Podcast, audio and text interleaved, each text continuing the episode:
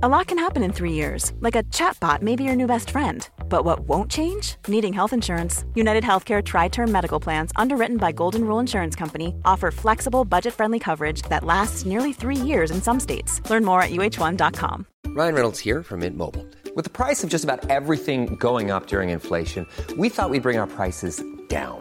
So to help us, we brought in a reverse auctioneer, which is apparently a thing. Mint Mobile unlimited premium wireless. Ready to get 30, 30, bit to get 30, bit to get 20, 20, 20, bit to get 20, 20, bit to get 15, 15, 15, 15 just 15 bucks a month. So, Give it a try at mintmobile.com slash switch.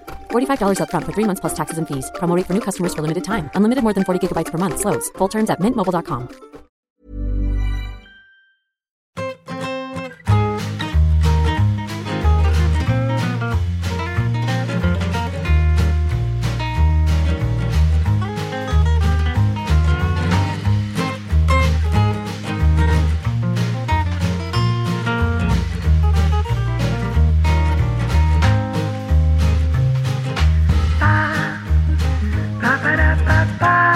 Que, Claro, o sea, todo lo que no sea el libro nuevo no haces caso.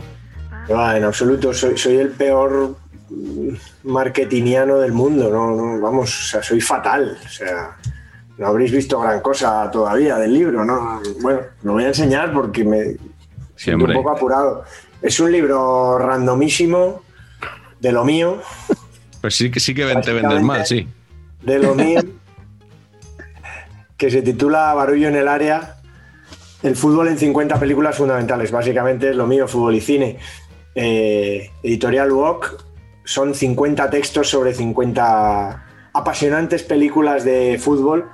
Un poco el, el vademecum del, del cine y del fútbol. Desde, desde Harry de Footballer, una peli de 1911, hasta, bueno, las, las últimas, las más recientes, las mejores.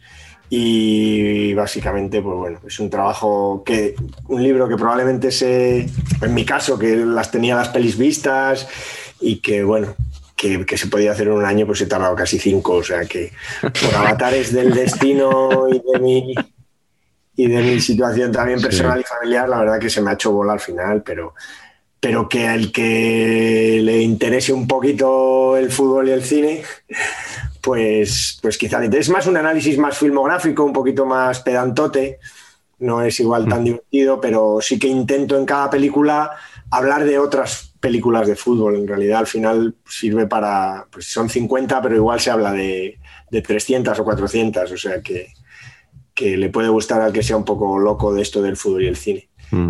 ¿Es tu cuarto libro ya, Carleto? ¿Puede ser? ¿Cuarto?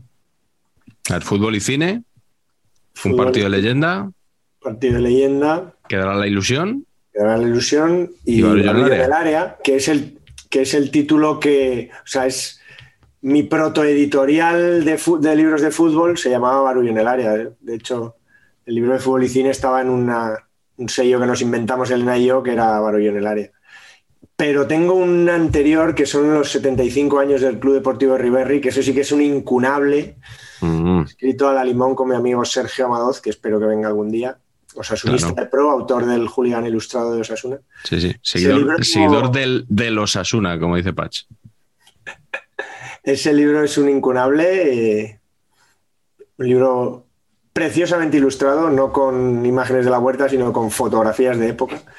Mucho Ese mejor. libro fue el primero y le tengo mucho cariño, pero va- es muy difícil encontrarlo.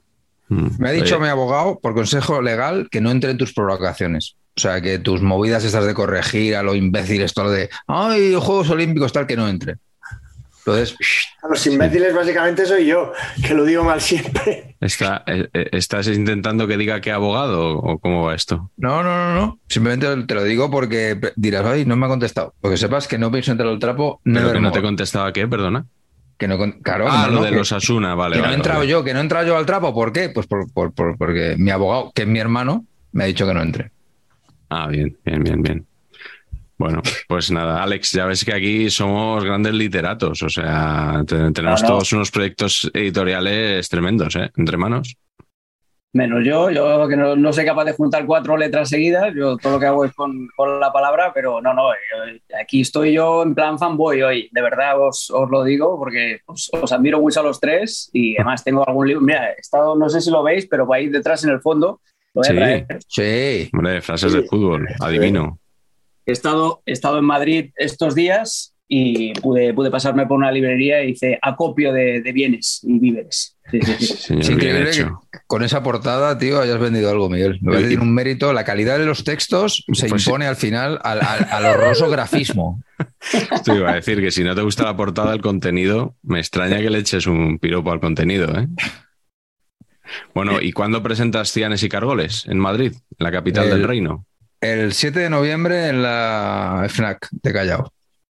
El 7 de noviembre a las 7 de la tarde, ¿no? Lunes de- 7 de noviembre, 7 de la, lunes 7, 7 de la tarde, FNAC de Callao. No tiene pérdida. El 7 a las 7 y con, con Wash, ¿no? Por, Con por Guas y maestro de ceremonias, Carlos Marañón, Hombre, que me han, dicho, me, me han dicho con muy buen tino en Twitter, ojo, no vayan a hablar del español y no se, haya- y no se hable de lo que se tiene que hablar. Y ojo, que voy a estar ahí, ojo a visor, ¿eh? porque Todos los Cuidado. tópicos se van a desbordar, Alex, todos los topicazos del español, tal, porque la presentación de un libro sobre el Real Madrid, tres socios del Real Club Deportivo Español, Es verdad. esto Es es, verdad. así. ojo, Esto es eh.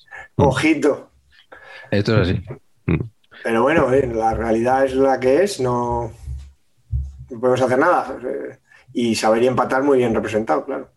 sí, señor. Dentro de dos lunes, ahí en, en la FNAC de Callao, Alex no podrá estar porque ahora eh, le veis que está en un hotel, está en Sevilla, porque esta semana ha estado en España. Estuvimos comiendo con él, por cierto, la semana pasada cuando estuvo en, en Madrid. Patch cambió un ave para, para poder comer Sí. con Alex. Fue una Eternamente hazaña nunca. agradecido. que nos, nos apetecía mucho porque, bueno, no le conocíamos en persona y eh, realmente tampoco te conocíamos mucho, más allá de intercambiar algún tuit y cosas así, salvo yo que te, el, el año pasado hablé contigo en Radio Marca en Despierta San Francisco, porque nos llamaba mucho la atención que un tipo nos escuchara desde Connecticut, Estados Unidos. Primero que hubiera, que hubiera un periodista español que estaba allí en Connecticut, sede de la ESPN, el- uno de los medios deportivos con- conocidos en todo el mundo, ¿no? Y nos contaste un poco allí tu, bueno, tu historia, ¿no? De, pues eso, tus, tus inicios en el periodismo y esa historia tan curiosa que hoy nos vas a volver a contar otra vez. Por favor, por favor. Pero por es que, favor. es que es muy curiosa de, de- de cómo y por qué llegas tú a Estados Unidos. Yo creo que a la audiencia le va a interesar. Pues mira, por puro azar. Eh, yo estaba, eh, yo trabajé durante mucho en eh, TV3, en la televisión de, de Cataluña, yo seguía al Gimnàstic de Tarragona, después al Sabadell, etcétera, etcétera. Pero en 2012 eh, estuve seis meses trabajando en Londres en el grupo Perform, que si os, sois los de, de mirar estadísticas en Soccerway, pues son, son esos, son los dueños de esa, de esa página web. Y un día me aburría muchísimo en casa porque ahí tampoco había demasiado que hacer. Yo vivía en Feltham, que es un barrio eh, feísimo, donde se crió Freddie Mercury, por cierto. Y, y nada, tenía, estaba aburrido, no sabía qué hacer y me acordé que había una cosa que se llamaba la DB Lottery, que es una lotería de eh, visas, de las tarjetas de residencia y, de trabajo en Estados Unidos. No tenía absolutamente nada mejor que hacer y dije, bueno, pues voy a invertir 45 minutos de mi tiempo, los voy a perder de hecho, y me voy a apuntar. Eh, lo miré, lo googleé y tal, me di cuenta de que era el, el último día para presentar la inscripción de aquel, de aquel año, al día siguiente ya se cerraba el plazo.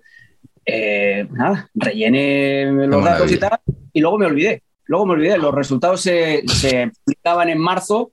Yo volví, me acuerdo un día de vacaciones, volviendo en agosto, con la que entonces era mi, mi mujer, y aquello de, oye, aquello de, de, de la DB Lottery, ¿qué tal? Ya, si esto no le toca a nadie, total, que el- pusimos el, el número de registro que nos habían dado y si efectivamente le toca a alguien, me tocó y entonces nada, empecé un proceso de papeleo eh, que yo pensaba que en algún momento me iban a tumbar, me lo iban a echar para atrás y nada, un buen día me, me convocaron a la embajada estadounidense en Madrid y, y nada, pues una entrevista, tal, visado y te vas para allá. Yo no me quería ir eh, porque lo había hecho por puro aburrimiento, pero nada, en TV3 me dieron una excedencia de dos años y me quedé sin excusas, sinceramente, para, para probarlo. Me fui a vivir a Nueva York, que encontré trabajo, aparte de ser periodista, tengo también el, el título de entrenador, y me fui a, a trabajar a una academia de fútbol ahí en el, en el Upper West Side, suena muy bonito, pero claro, cuando tienes que ir a trabajar todos los días eh, te quema muchísimo. Y nada, a partir de ahí pues empecé también a hacer contactos. Un muy buen amigo mío, Jordi Domínguez, que trabaja en Gol, eh, me pasó un contacto de un, de un, señor, con todas las letras, eh, Alberto Cacho, que era productor de, un programa de ESPN que se llama Fuera de Juego. Le envié un email y nada, me convocó para, para empezar a para hacer una prueba. Y nada, les engañé, eso fue en abril de 2015, les engañé y poco a poco, pues nada, me fueron a, a, ofreciendo colaboraciones hasta que al final me ficharon y me tuve que mover, claro, de Nueva York, yo vivía en Brooklyn, y me tuve que mover ahí a, a Connecticut al, al, medio de la nada. Está a dos horas de Nueva York y a dos horas de Boston. Y mira, poco a poco, pues nada, al final ya he echado raíces aquí, bueno, allí. Y llevo siete años, ya soy americano, eh, vivo con una, con una chica maravillosa que es de allí, de, de Connecticut. Y nada, ya estamos ahí instalados. Sí, sí. Imagino que la gente cantará mucho allí eh, Tramperos de Connecticut, ¿no? A todas horas. Hombre, sí. la canción de Gran Wyoming, sí, señor. No, esa siempre me la cantan mis amigos. Cada vez que le digo dónde vivo, pues claro, al final ya lo dices con el acento americano, que es como, es fácil. Si queréis hacer acento americano es como si estuvierais un poco, un poco borrachines sí. y es Connecticut, es sin vocalizar. Connecticut. Pues, Connecticut, Connecticut. Así. Ya, lo, lo, tenemos pillado, lo tenemos pillado. Bueno, yo quiero decir que, que, que la comida del otro día, o sea, hacía tiempo que no estaba con alguien que no conoces, que te sientas a comer, que siempre tal, que no estaba tan a gusto y tan relajado y tan bien como estuvimos con Alex. Tengo que decirlo. Como suena, porque así lo sentí. Eh, sí, sí, sí, tío. Es que. Yo, yo probablemente soy de los tres el que menos le conocía. Le conocía por Twitter y por, y por alguna cosilla, pero, pero sois vosotros los que me hablasteis de él y, y, y, y estuve muy a gusto y me pareció un tipo sensacional, aparte de exjugador del Sangra. Sí, señor. Eso, que eso curte, y de otros equipos, y de otros equipos sí. que luego igual sale en la conversación. Ah, igual sale, igual sale. Sí, sí. Bueno, Alex Pareja, que no sé si hemos dicho tu apellido, para los que uh -huh. estén escuchando el podcast y no hayan visto el rótulo. Y un saludo también a Alberto Cacho, que, que le has sí, nombrado, sí. Que, que, vive en Atlanta, si no me equivoco, ¿no? Efectivamente. Y, y, que nos que también nos sigue, que nos envió un día un mensaje muy cariñoso. Así que bueno, un, un saludo para él. La verdad que nos sigue Capo, gente. Capo también, ¿no? Aunque no nos vea, nos saluda cuando nos ve. ¿Quién, perdón? Palomo, ¿no? Fernando sí, Palomo, ¿verdad? sí, sí, sí. Fernando Palomo. Es capo, ¿no? Es capo, es capo, ¿no? Por lo menos eso parece. Bueno, es, él es el principal narrador en, en español que tenemos ahí en ESPN Deportes. Eh, el otro día estuvo narrando el, el clásico y es un, es un gran erudito de, del fútbol y es un gran seguidor vuestro también. Sí, sí, sí. Bueno, a Miguel lo tuvo en su podcast y siempre estamos sí. hablando. Cuando le dije que, que, me habéis invitado, que para mí es, ya te digo, estoy en, en plan fanboy, cuando le dije que me habéis invitado, también se puso muy contento. Sí, sí. Bueno, a ver si ayuda, por ejemplo, a una renovación de contrato futura, ¿no? El haber estado un poco como ganar el balón de oro, ¿no? Una cláusula. Claro. De que si estás en saber empatar, pues a lo mejor te tienen que dar un extra, ¿no? Pues es así. Yo me siento aquí en, el, en ESPN, eh, cuando te das cuenta ¿no? de dónde estás y con quién trabajas y esas cosas, yo me siento como Marceliño Huertas jugando a los Lakers, ¿no? Estás allí, no sabes bien cómo has llegado. Y dices, bueno, pues vamos a quedarnos, ¿no? A ver, yo te, te, diré una cosa, Alex, no te quieras tan mal, tío. O sea, eh, no, o sea. Que, ojo, a, a, ojo, hiperfan de Marceliño. Eso ¿eh? te iba a decir, buen jugador. Jugadorazo, va a estar jugando hasta los 70 años y, y, y titular, tal. Pero para los Lakers igual le venía el traje un sí. poquito grande, ¿no? Un, poco, un par de tallas, ¿no? Sí, Oye, eh, Patch, ahora que las cosas del Madrid hay que preguntártelas todas a ti. Hombre, evidentemente. ¿Tú crees que, que haya venido Alex de ESPN nos va a provocar un aluvión sí. de... De culespien, culespien, como lo llaman. Exacto, estamos hablando de, de, de la denostadísima cadena del, del madridismo cerril, ¿no? Que yo creo, sí, es que al final yo creo que nos estamos cerrando puertas, ¿eh? O sea, no, no, sé. no te creas, porque al final nosotros desde el principio lo dijimos que esto tenía que ser un canal de YouTube antimadridista 100%. Que no, y, yo creo que al final lo estamos consiguiendo, ¿no? Fíjate, no he hablado con esto de Alex, pero me huele que otro barcelonista más en el fondo va a haber aquí. O sea, esto ya es que este programa no, mira, no yo, yo, nací en Barcelona, eh, crecí en, en, una familia barcelonista, de hecho también jugué un, una temporada porque era muy malo ahí en el Barça, pero... Con el guapo. ¿Eh? Con el guapo, con Quique de Lucas, sí, señor. En Benjamines, ¿eh? no solamente con de Lucas, también coincidí con Ferrón, con Cuadrado. ¿Qué dices? Buenísima esa. Joder. Sí, sí. Pero, y eso de, de que teníamos 10 años y tal. Pero yo ahora mismo no soy de ningún equipo. Yo cuando te das cuenta de, de cómo es el negocio, el circo Ya. y tal, eh, a mí me da igual. Pero sí que es cierto lo de culés bien. El otro día, después del clásico, estábamos fuera del estadio haciendo un directo para, para YouTube y tal. Y sí, sí, pasaba la gente por detrás y los madridistas más cerriles, como dices tú, Carlos, sí que empezaban, culés bien, ¿ahora qué? Si atacas al Madrid, atacas a mí. No, no, no". Yo, tranquilo. Porque que íbamos con, con un señor de seguridad que estaba allí, eh, ojo a visor. Sí, sí, sí. Madre mía, madre Estamos mía. cavando nuestra tumba.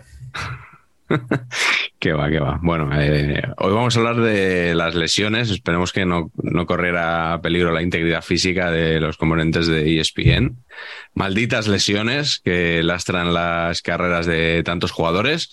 Ese va a ser el tema de hoy. En los comentarios de YouTube ya podéis poner que aquí empieza el programa. Eso que hacéis últimamente. y recordad también el darle like al vídeo y suscribiros al canal, que es muy importante para que podamos monetizar algo. Y pues si nadie tiene nada más que añadir, yo creo que podemos ir pasando ya a, a las Miguel, luego dejarás, dejarás claro el tema, ¿no? Porque creo que no estuvo claro en el último, Claro, hombre, el hoy titulándose, formato de invitado. Ha habido. Hay, juegas al despiste, joder. titulándose Malditas lesiones, yo creo que Sí, hoy lo hemos dejado un poquito pinta. más claro. De Yo que, creo no, que no- sí. que- que vamos a hablar de lesiones y que no nos gustan. No nos gustan en absoluto, aunque bueno, hoy vamos a intentar pasar un buen rato. Y vamos a empezar con un homenaje a Andrés Montes, por cierto, que hace unos días se cumplieron 13 años desde su fallecimiento. Ya sabéis que él tenía un montón de expresiones divertidas. Hablaba del el Club Cristal de Bohemia siempre, para referirse a los jugadores que se lesionaban mucho, ¿no? los Grand Hill y, y compañía. Entonces, él también tenía otra figura que era el, el presidente del Consejo de Administración de los Gepeto Brothers o pues Sí. eso, del Club de Cristal de Bohemia. Y mi primera pregunta, empezamos por ti, Alex, es ¿a quién nombrarías presidente ejecutivo del Consejo de Administración del Club Cristal de Bohemia? Pues eh, mira, yo os diría, porque además tiene final feliz, eh, os diría Santi Cazorla. Eh, porque el hombre ha tenido mucha mala suerte con las lesiones y además es un futbolista que a mí me encantaba, es bueno, que me encanta, que es un, un tipo que, que la pega con las dos piernas, que es un, bueno, es, es un placer verlo jugar, pero ha tenido muchísima mala suerte. Entonces, repasando ahí su, su historial, te das cuenta de que no solamente es esa lesión tan grave del tendón de Aquiles, que, que tuvo que pasar no sé cuántas operaciones, que se, se le comió una bacteria 8 centímetros de, del talón, sino que, bueno, también que tuvo que incluso, el pobre hombre llevaba tatuajes aquí, llevaba el tatuaje de sus hijos en, en los antebrazos y tuvo que utilizar esa parte de la piel, tuvo que destrozarse el tatuaje para poder reconstruirse la piel del, del tobillo. Pero si echas un poquito más atrás, yo estaba ahí haciendo servicio de documentación con don Juan María Alfaro Ahí, ahí. Claro, hay una lesión de tibia eh, en abril de 2009. Se pierde el mundial también por culpa de una hernia discal, Sí. una, lesión más, más propia de mi padre que no de un, de un futbolista. Sí, sí. 2013 le entra también una lesión de tobillo. En 2015, cuando la estaba rompiendo de nuevo con el Arsenal, eh, se lesiona la rodilla y está prácticamente fuera toda la temporada. Entonces es un tipo que ha tenido mucha mala suerte y a pesar de todo, y por eso digo que, que de las lesiones también se sale, ¿no? Eh, ha tenido un, un final de carrera muy bonito, Mm. pudo regresar al Villarreal y ahora pues está mm, cobrando un buen dinero ahí en el, en el Al-Sadd, ¿no? Entonces, es, es una historia bonita. Eh, he estado mirando si el, el periodo este de, de baja tan largo que estuvo en el Arsenal con todas esas lesiones, eh, si haces caso de un medio de comunicación, unos tiene 668 días, los otros 636, que va bailando y tal, pero bueno, que prácticamente son dos años Sí. eh, casi 10 operaciones. eh, bueno, es, es un, un drama lo que vivió Cazorla y que los médicos incluso le decían que, que las operaciones eran para volver a ser un, ser humano funcional, para poder, caminar. Y no solamente volvió a caminar, sino que volvió a jugar a fútbol y, volvió a demostrar su, calidad. Ya reconvertido, él era un, al principio un, un media punta que podía jugar en cualquiera de las tres posiciones, que era buenísimo porque es ambidiestro, y acabado reconvertido a, a mediocentro tocador, a, jugador de estos que, mueven la fruta.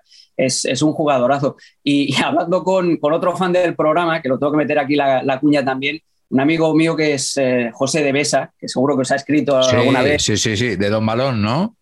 Sí, señor, coincidimos en Don Balón, pero yo también pasé por allí de, de becario y tal hace muchos años. Y me ha, me ha enseñado una coincidencia que es bastante curiosa. Eh, Cazorla, Sisinio, Sisi, que también otro jugador que tuvo muchos por favor. Gavilán e incluso Sí. Alex Grimaldo, todos estos cuatro que son grandes jugadores y que han tenido lesiones graves de rodilla, comparten el mismo representante y es Amadeo Rengel, que es el hijo del dueño de Don Balón. De Rogelio Eh, Rangel.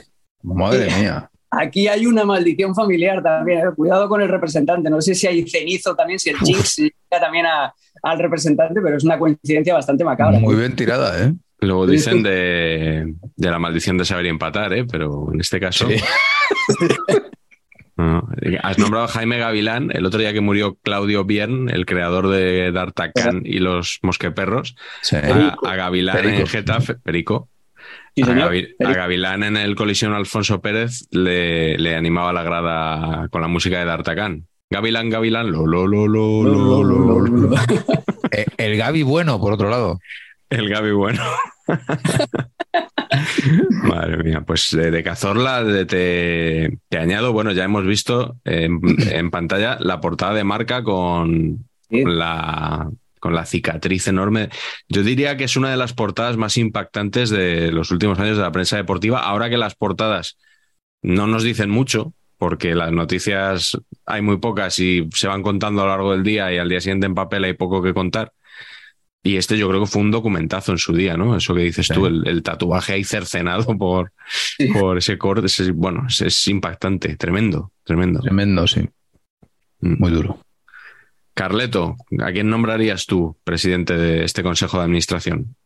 Yo nombraría a un jugador que, que, sobre todo en su etapa en el Madrid, y ahí recuerdo yo que era un poco exasperante su, su problema con las lesiones. Y nunca, a mí me pasaba que, joder, siempre cuando uno se lesiona tiendes a, bueno, a, a sentir lástima, ¿no? Pues nunca llegué a empatizar del todo con, con Arjen Robben Ah, porque es que era una cosa un poco, eh, ya te digo, muy desesperante. Eh, es que además no era solo una cosa, era las lesiones musculares, pero es que luego tuvo hernias inguinales, o sea, ha tenido de todo. Eh, yo creo que el Madrid básicamente se deshizo de él por eso. O sea, por eso, y vamos a decirlo claramente, y porque era el típico chupón, sobre todo en esa época que venía de, de- del Chelsea y, y del PSV y del Chelsea, era también un chupón que era una cosa que no levantaba la cabeza. Yo creo que luego en el Bayern, la verdad que estuvo 10 años y ahí la verdad que, Sí. que en la Champions y tal, bueno, eh, fue, fue para mí ya héroe de, de aquel equipo, ¿no? Pero le costó un montón y aún así también en el Bayern estaba lesionado cada, cada, cada, cada 15 días, ¿no? Incluso el pobre hombre que se retiró y creo que estuvo un año sin jugar y quiso volver un añito más o unos un poquito más a Groningen porque él era de, de por allí cerca Sí. y es que el hombre no pudo, o sea, volvió a romperse nada más llegar y jugó nada. Eh, testimonial en su, en su última jornada, en su última temporada, ya de vuelta de todo, pero, pero queriendo dejar un, buen recuerdo, ¿no? Incluso probablemente no se fuera a algún país donde el fútbol es más cómodo y puedes ganar dinero y vivir ahí un, un verano vital futbolístico, eh, precisamente por eso, porque a lo mejor dice, voy a hacer el ridículo, ¿no? Si, si estoy lesionado todo el tiempo. Pero la verdad que, bueno, con el tiempo también es verdad que, que me dio la final del, del Mundial justo después de irse del, del Madrid y tal. Y, y- y no era en plan, y del jugar en el Bayern también hace que, que les tengas un poco entre miedo y entre asco y miedo. Eh, antes el Madrid, ahora es el Barça más que el Madrid, pero siempre fue un poco el miedo de- de- del Madrid, pero ahora todos. verdad. Y, y la verdad que nunca he empatizado mucho con este jugador, pero, pero la verdad que luego ha acabado siendo un jugadorazo, pero obviamente capitán de- del, del Cristal de Bohemia, que me parece una genialidad de equipo. Sí, a mí me, me daba mucha rabia cuando salió Robin del Madrid, porque a mí me parecía un jugadorazo y se le intentó colgar la etiqueta de loser, como diría Patch. Eh, como era un jugador que al que el Madrid había dado puerta, pues determinados opinadores eh, trataban de hacer ver pues que era como Higuaín 2 o algo así, ¿no? Estos jugadores un poco repudiados y hasta que no ganó la Champions con el Bayern marcando el penalti aquel, eh, no se consiguió quitar la etiqueta, ¿eh? pero estuvieron a punto de ponérsela. Y luego recuerdo también un reportaje de Diego Torres en el que contaba que había tenido que aprender a correr de otra manera eh, para no lesionarse tanto. Creo que recuerdo que era de Diego Torres, una cosa curiosa. Estos que estaban eran los mismos que hay- cuando estaban en el Madrid hacían las portadas eh, que decían que Robben era mejor que Messi. Es verdad, sí, sí, hubo una temporada de... Totalmente. Sí, sí. Sí, cuando estaba Messi ya despuntando, pero todavía no era el super Messi, ¿no? Y trataban de, pero ya era visiblemente mejor que Robben. Y sí, hubo ahí unas semanas de tratar de establecer con Eduardo Inda, el marca de Eduardo Inda, Sí, establecer eso. Y se habló que- poco también de, de aquel Madrid de los holandeses, ¿no? No sé, nunca Sí. se dijo el Madrid de los holandeses, ¿no? Yo creo que sí, brevemente se ¿Lo habló. va a decir? Sí, en, en- cuando yo, yo trabajaba en Sport, yo en esa época hicimos una portada con los tulipanes. Yo creo que eran Huntelaar, Van der Vaart, Snyder Y Robben no sé si coincidió con Van y Drente.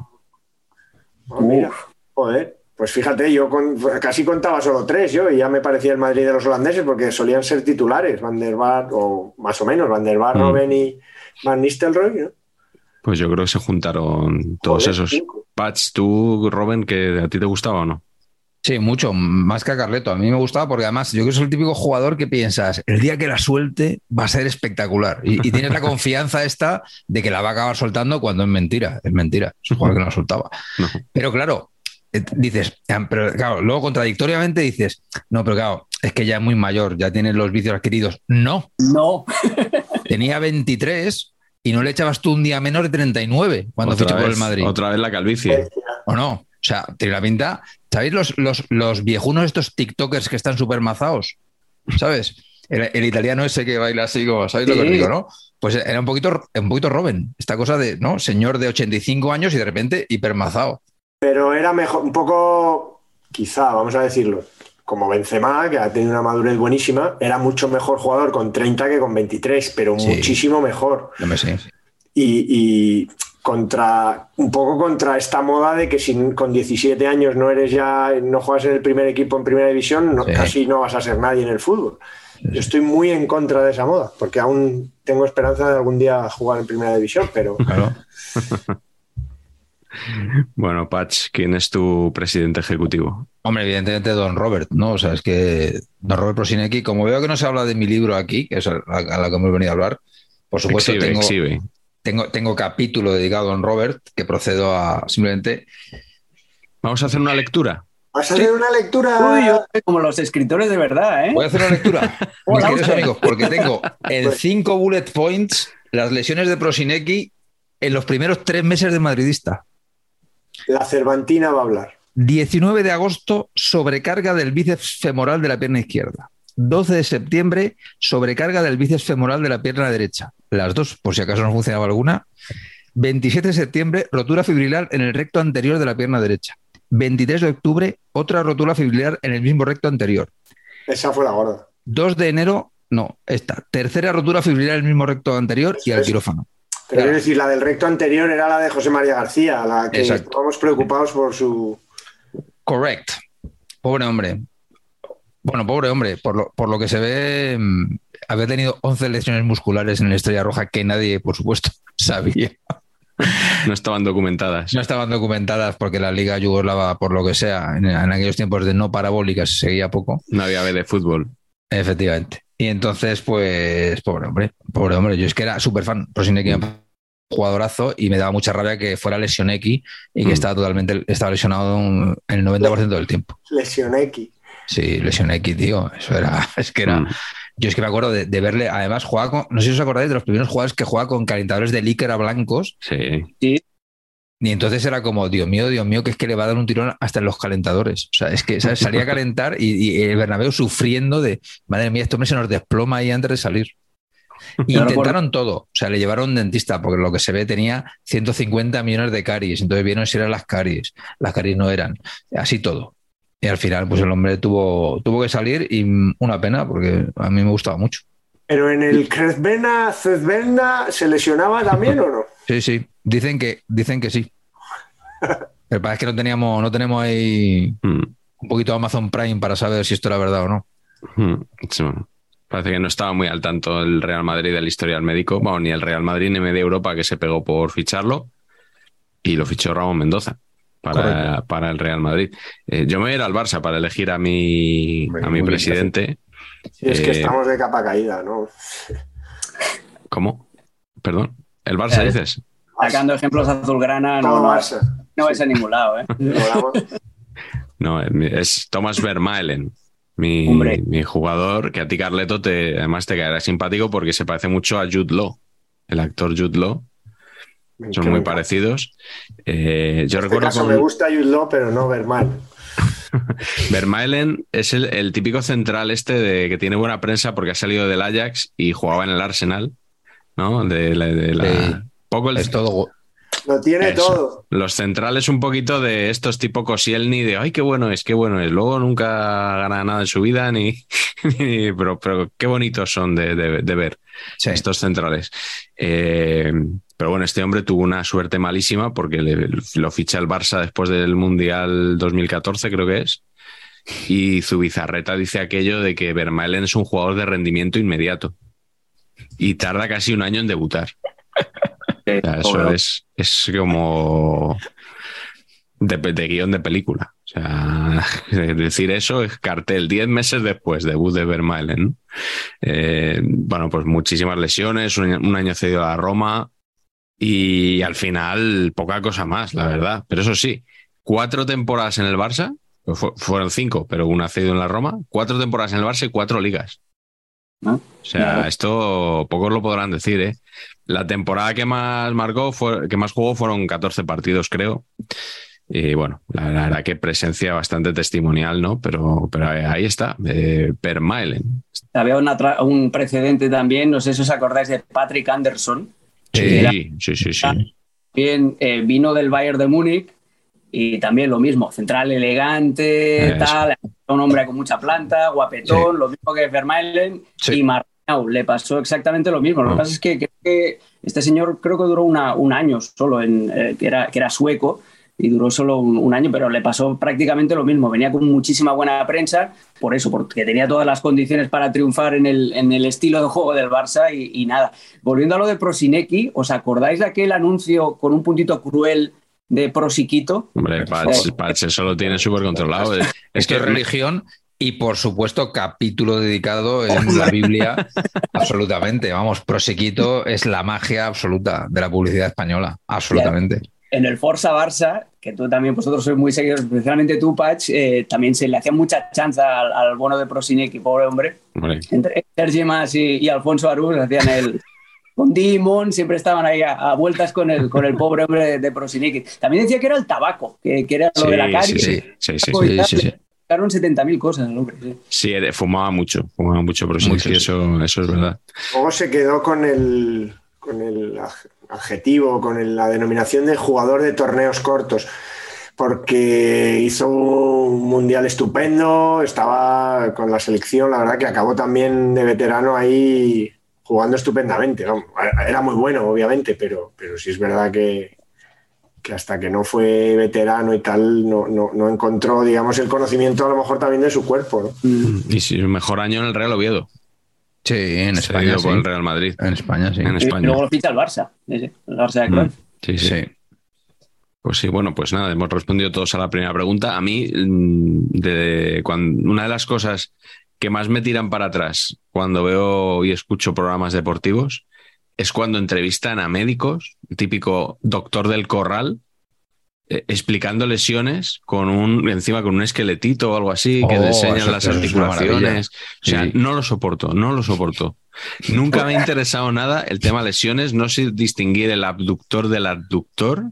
Ah, no tengo ni idea de lo que es muscular y lo que no. O sea, Tú dime, tú dime tiempos, dime plazos. ¿no? Pendiente, evolución. Claro.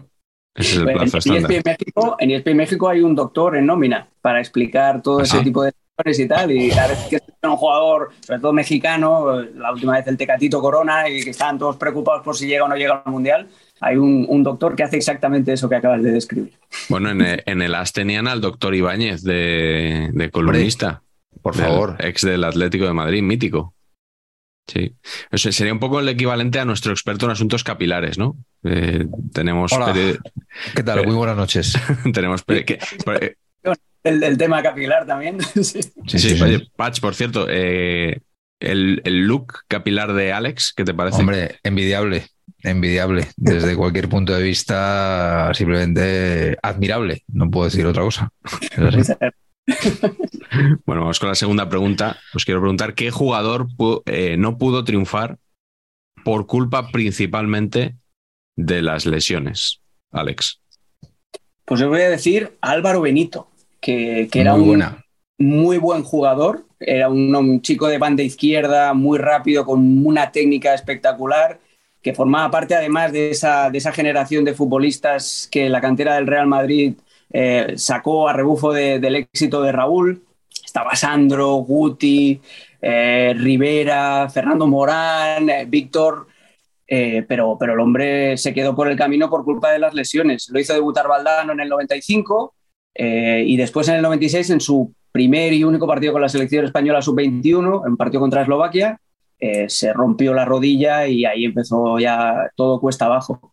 Estuvo después recaídas, lo cedieron al Tenerife, más operaciones en Estados Unidos, acabó jugando en el Real Madrid B, en el Castilla, ya talludito, ya eh, pasado el año 2000 y al final fichó por el Getafe, que nuestro amigo usuario arroba seguro que lo, que lo Sí, recuerda. sí.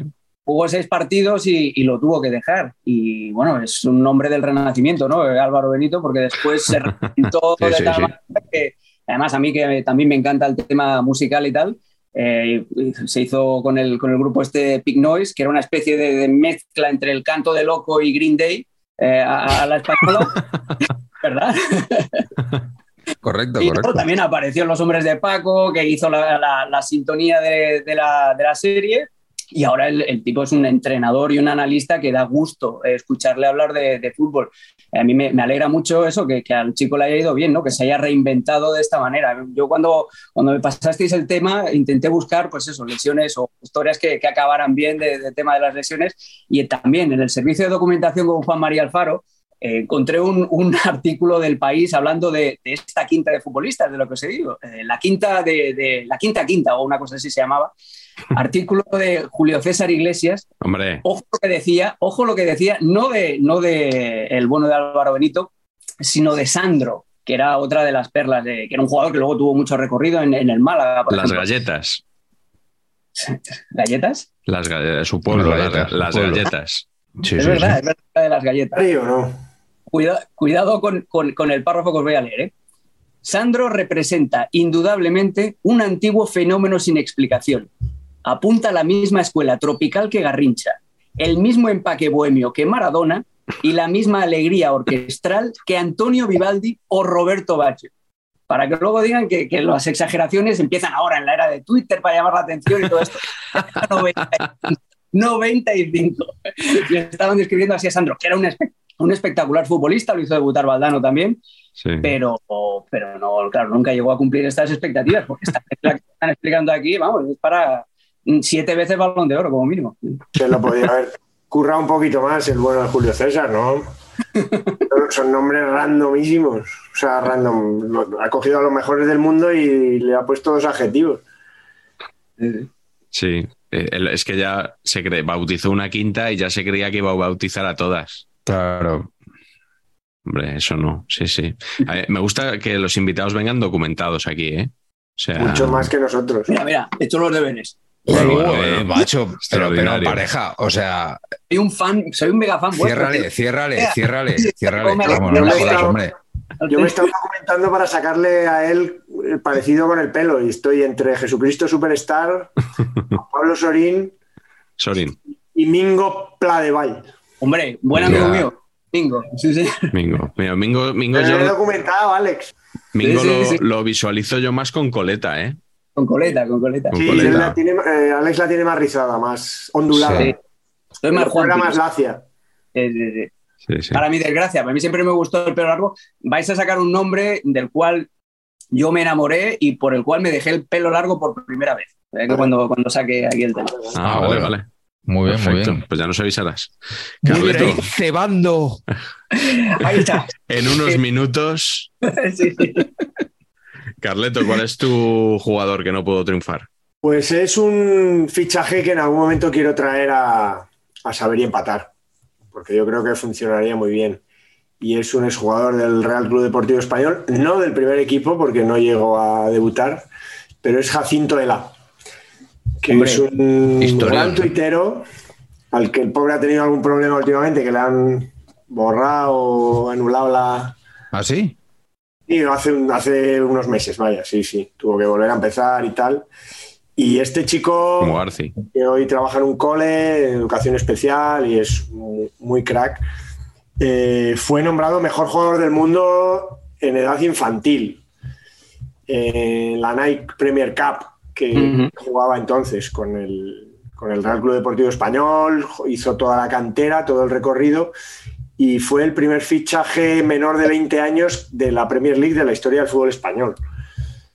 Por el Southampton fichó eh, y a partir de ahí eh, empezó enseguida a tener problemas con las lesiones. La más gorda fue cedido con el Hércules, la, la más gorda lesión de rodilla, muy, muy, muy gorda, cuando estaba en su, vamos, él mismo lo reconoce que estaba, vamos, que se salía.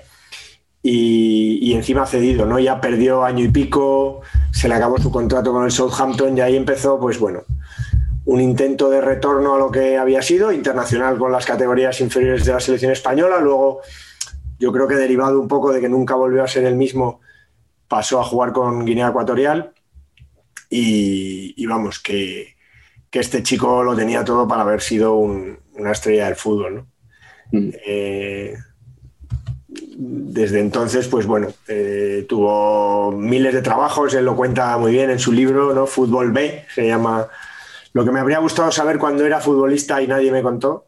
Es un libro que, que escribió, luego escribió otro que se llama Ulises, Diario de un futbolista pobre, siempre un poco en la misma, en la misma línea y ve el fútbol muy bien, eh, es perico de corazón también y, la verdad que, que es una pena, ¿no? Que, que- cuando las lesiones te apartan de la, de, de la vida profesional, ¿no? De no poder tener una carrera que ya de por sí es corta y que muchas veces no acaban nunca todo lo bien que, que- que uno desea, pues, pues la verdad que da mucha pena. Pero la verdad que el tío lo, lo lleva hoy en día con muchísima dignidad y es crack. O sea que, Sí. a ver si se viene por aquí algún día, si no soy. Pues sí, sí, sí. Aquí estaremos eh, deseando recibirle. Patch, ¿tú crees que Jacinto de la puede ser el nuevo Teo Custers a lo mejor? Podría ser, podría ser. Yo diría que vinieran cuanto antes para evitar. Pero soy, yo soy mayor y soy yo el que entonces le tenía que llevar a él chocolates Sí. al campo. Le tenía que haber llevado chocolates al campo y no. Yo jugué contra él. Yo jugué ¿Jugaste contra él antes de que se fuera al, al Southampton. Él más joven, pero claro, él quemaba etapas mucho más rápido. Y yo jugué contra él cuando él estaba en el juvenil B del español.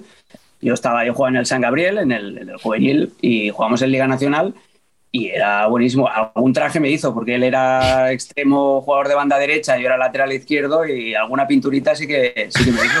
Pero Bueno, es ya- mayor que es, ¿tú eres mayor que él o él? Sí, sí, yo soy del 79, creo que Jacinto es del 81 o del 82, me parece. Y entonces, Jugaba, jugaba de- ya pequeñito y, y-. sí, sí, sí, ya eh, quemaba etapas y tal. Está jugando en el juvenil, el juvenil B del español, que juega en Liga Nacional, juega contra nosotros en el, en el juvenil A. También tenía un blog que se llama Cruzados Rotos, eh, que de ahí es donde sale el germen del libro. Es donde sale el germen del libro que, que escribe, sí, sí. Un tío muy bueno. A mí el libro me gustó. Un tío muy bueno. Muy bueno. Y como tuitero, que- muy fan. Vamos a decir, meter aquí cuñita de, de Alex, que, que jugaba en el Sangra, que es un San Gabriel, Sangra para los, los que hablamos rápido, eh, y que es un equipo de fútbol base de, de Barcelona. Para mí hay dos grandes, o había en mis, mis tiempos, que era la DAM y el San Gabriel.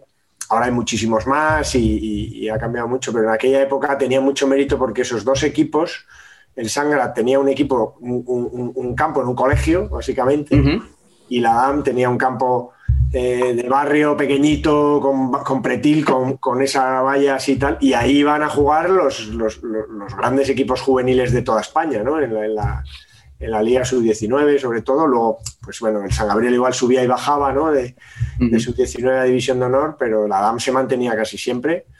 Y, y, y, bueno, y cuéntanos, Alex, que luego has jugado en Andorra a nivel sí. internacional, competiciones europeas, que eso, cuidado, ¿eh?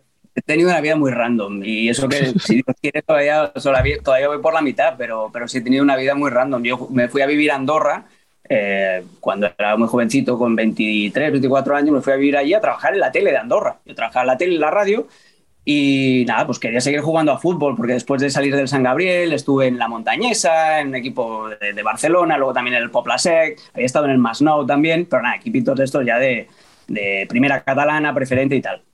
Y fui allí, ya pensando que me había retirado, y primero empecé a jugar por cuestiones de horarios en la Liga de Primera División de Fútbol Sala, que había, no sé si había ocho equipos, y nada, ganamos la Liga, y claro, el premio que tenía allí jugar, o sea, ganar la Liga era ir a Europa. Entonces fuimos a jugar la, la Liga de Campeones de Fútbol Sala, la UEFA Futsal Cup, una semana entera en Belgrado, eh, era una fase de grupos con el campeón de Serbia, que era el anfitrión, el campeón de Eslovaquia y eh, el campeón de Europa, era Interview Boomerang. Nos metieron Uy. 17 a 1 con Luis Amado, yo, los gemelos, el Joan y Andreu Linares, lo tenían un equipazo. Nos pegaron un baile, iban como aviones, pero es una experiencia muy bonita. Y luego al año siguiente, o al cabo de dos años, ganamos, fui, me cambiaron el horario, pude jugar la liga de fútbol y también tuve la suerte de ganar la liga con el Rangers Pizzería Venecia, ese era nuestro nombre. Pero eso, es que eso... De verdad Hombre, os lo digo, de verdad os lo digo. Ganamos equipazo, la... equipazo. Sí, sí. Y, y, nada, fuimos a jugar la previa. Ahora el campeón de Andorra juega la previa de la Champions, pero en aquel entonces jugaba la previa de, de la UEFA. Todavía no se llamaba ni Europa League.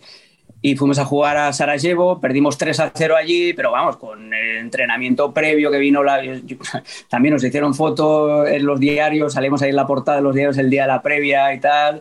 Bueno, una cosa muy, muy loca. Y luego nada, perdimos 0-2 en casa. Fue un resultado muy digno, pero pues sí, sí, te llevas esa experiencia, sobre todo la semana, lo de fútbol sala en Belgrado. Claro, éramos un periodista, un profesor, un fontanero, el otro que era profesor de educación física, no sé qué, y estabas ahí en la misma planta de, del hotel que los de interview, lo que para que los de mi equipo eran unos golfos, y entonces todas las toda la noches de juerga, pues, claro, como no teníamos nada que rascar, y ahí vamos ahí a eso. Teníamos jugadores de 40 años que eran muy buenos en fútbol sala, por ejemplo, y claro, ya sabían el... Y aquello, aquello fue maravilloso. Y lo de Sarajevo también estuvo muy bien, salir al campo ahí y ver en el Estadio Olímpico de Sarajevo, ver ahí todo lleno de ultras con las bengalas y tal, y pero sí, aquí estoy un matado, ¿de dónde? Entonces, nada, fue, fue, muy divertido. Y, y, bueno, tengo otra, Carleto, yo estuve a punto de fichar por el español, me, me vinieron a buscar eh, cuando, después de infantiles, que en infantiles le ganamos la, la, el campeonato de Cataluña al Barça en la final, tenemos un equipazo, y, y, me vino a buscar uno de mis compañeros en el español, era Leo Bermejo, no sé si os acordáis, los, los, jugadores de PC Fútbol. Sí, era que sí, sí, el de PC Fútbol. Que, que, siempre le tenían una puntuación altísima y tal. Pues Leo había jugado conmigo eh, y se fue al español. Y un día vino él con su padre y tal, a hablar con mi padre y conmigo eh, para sondear y tal. Pero claro, yo ya, ya había salido escocido del, del, Barça y tal. Y mi padre me dijo, espérate, yo tenía 14 años, dijo, si, si eres bueno ya te vendrán a buscar luego. Y si no, pues ya te lo encontrarás.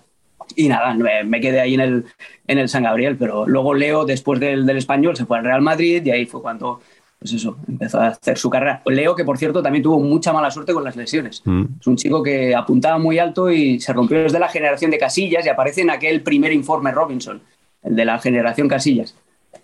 Qué bueno, sí, sí. En Qué el bueno. libro Saber Empatar tenemos un apartado para, para estos jugadores del PC Fútbol y aparece, si no recuerdo mal, aparece Leo Bermejo, que llegó a ser convocado para jugar algún partido de, creo que de Champions, con mm. el primer equipo del Real Madrid. Estuvo en, estuvo en alguna convocatoria. Eh, el que no sé si entró en muchas, eh, Patch, es el jugador que nos vas a traer tú ahora y que, que tú crees que habría triunfado con, bueno, con un poco más de suerte, ¿no? Firme defensor y de este jugador en concreto, contra la opinión de todos mis amigos y de todo mi círculo, a mí Bootgate me parecía un centralazo atómico, ¿vale? Digamos que tenía un problema con la orientación de que había que marcar en la otra portería por lo que fuera, bien, correcto. Pero si no hubiera sido...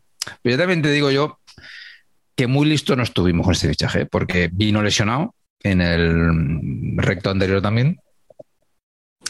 Y lo grande es que le fichamos lesionado, que le había revelado en un partido contra el Chelsea.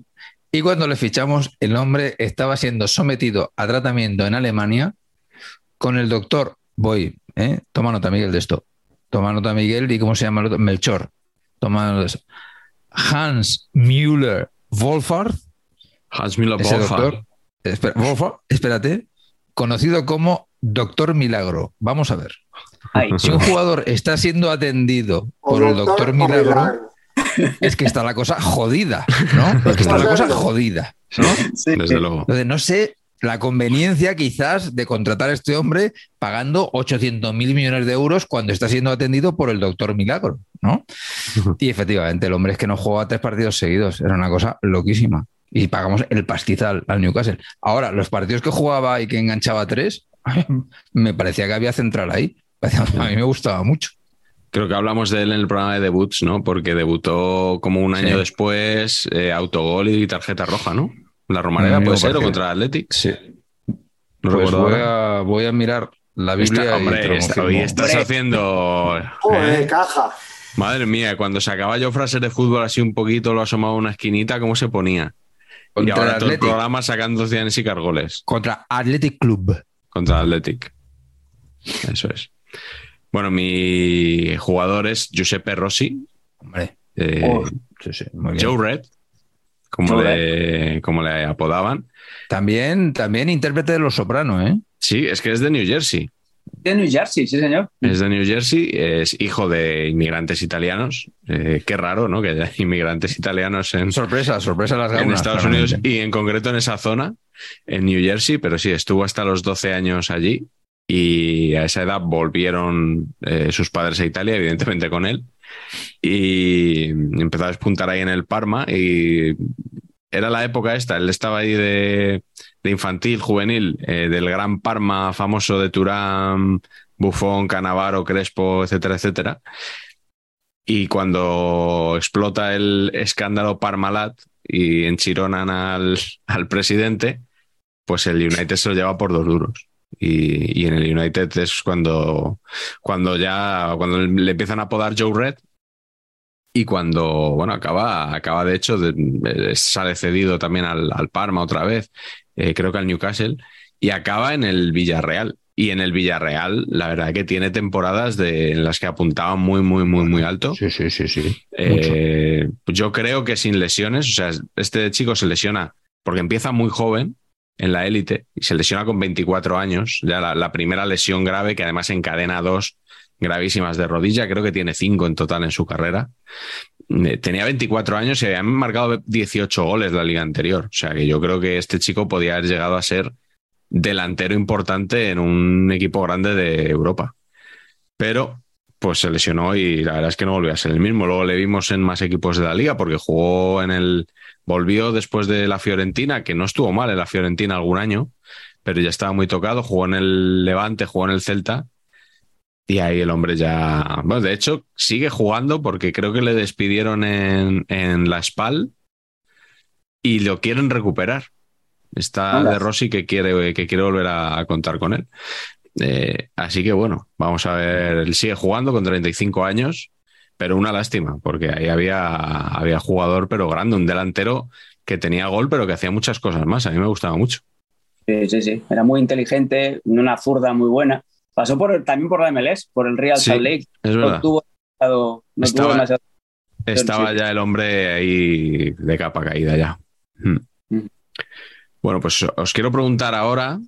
Eh, vamos a cambiar un poquito el tono, porque hay jugadores que, que dicen estar lesionados, pero eso no, no siempre es así. Entonces, no sé si recordáis algún caso de jugador que no estaba tan lesionado como él decía, Alex. Pues mira, yo voy a decir uno también de, mi generación, además, eh, Gerard López, eh, el que ahora es reputado comentarista. Mucho mejor que Álvaro Benito, hombre. Defíneme reputado. Sí. Oye, puedes tener buena o mala, ¿eh? Eso- Claro, claro. Reputado. Ahí- ahí me has pillado, su ahí me has reputación pillado, le precede. pillado. Me has pillado, me has pillado. Me has pillado. Pues, eh, eh, yo- además es de mi edad, yo en fútbol base también jugamos en contra un montón de veces desde que él estaba en el Granollers. Ya de, ya de, de chico ya apuntaba maneras, eh, porque es que además Gerard tiene un problema que es demasiado guapo. Entonces, hay veces que eres demasiado guapo para jugar al fútbol o para tomártelo en serio. Eh, Pero no es central. jugador- No es central, Eh, no. que esos son los que dice Patch que no pueden ser guapos. Yo Sí. coincido con él también. con- con Paz. no puedes tener un central que, que tenga cara de buen yerno. Eso es, eso es imposible. O sea, Coincides hay- con Patch y con el látigo serrano, No os metáis con Alex García otra vez, no os metáis con él. con, con Eric. Eric con Eric. Pues eh, a Gerard, por ejemplo, un detallito ya de pureza, con 17, 18 años también en el juvenil del Barça, es el único jugador que he visto que llevaba el brazalete de capitán colgando del pantalón.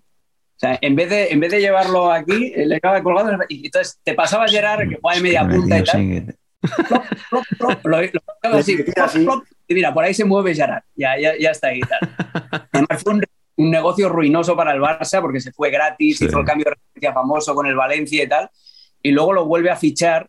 eh, juega muy bien en el Valencia, en ese Valencia que llega a la final de, de la Champions Sí. en el 2000 y tal.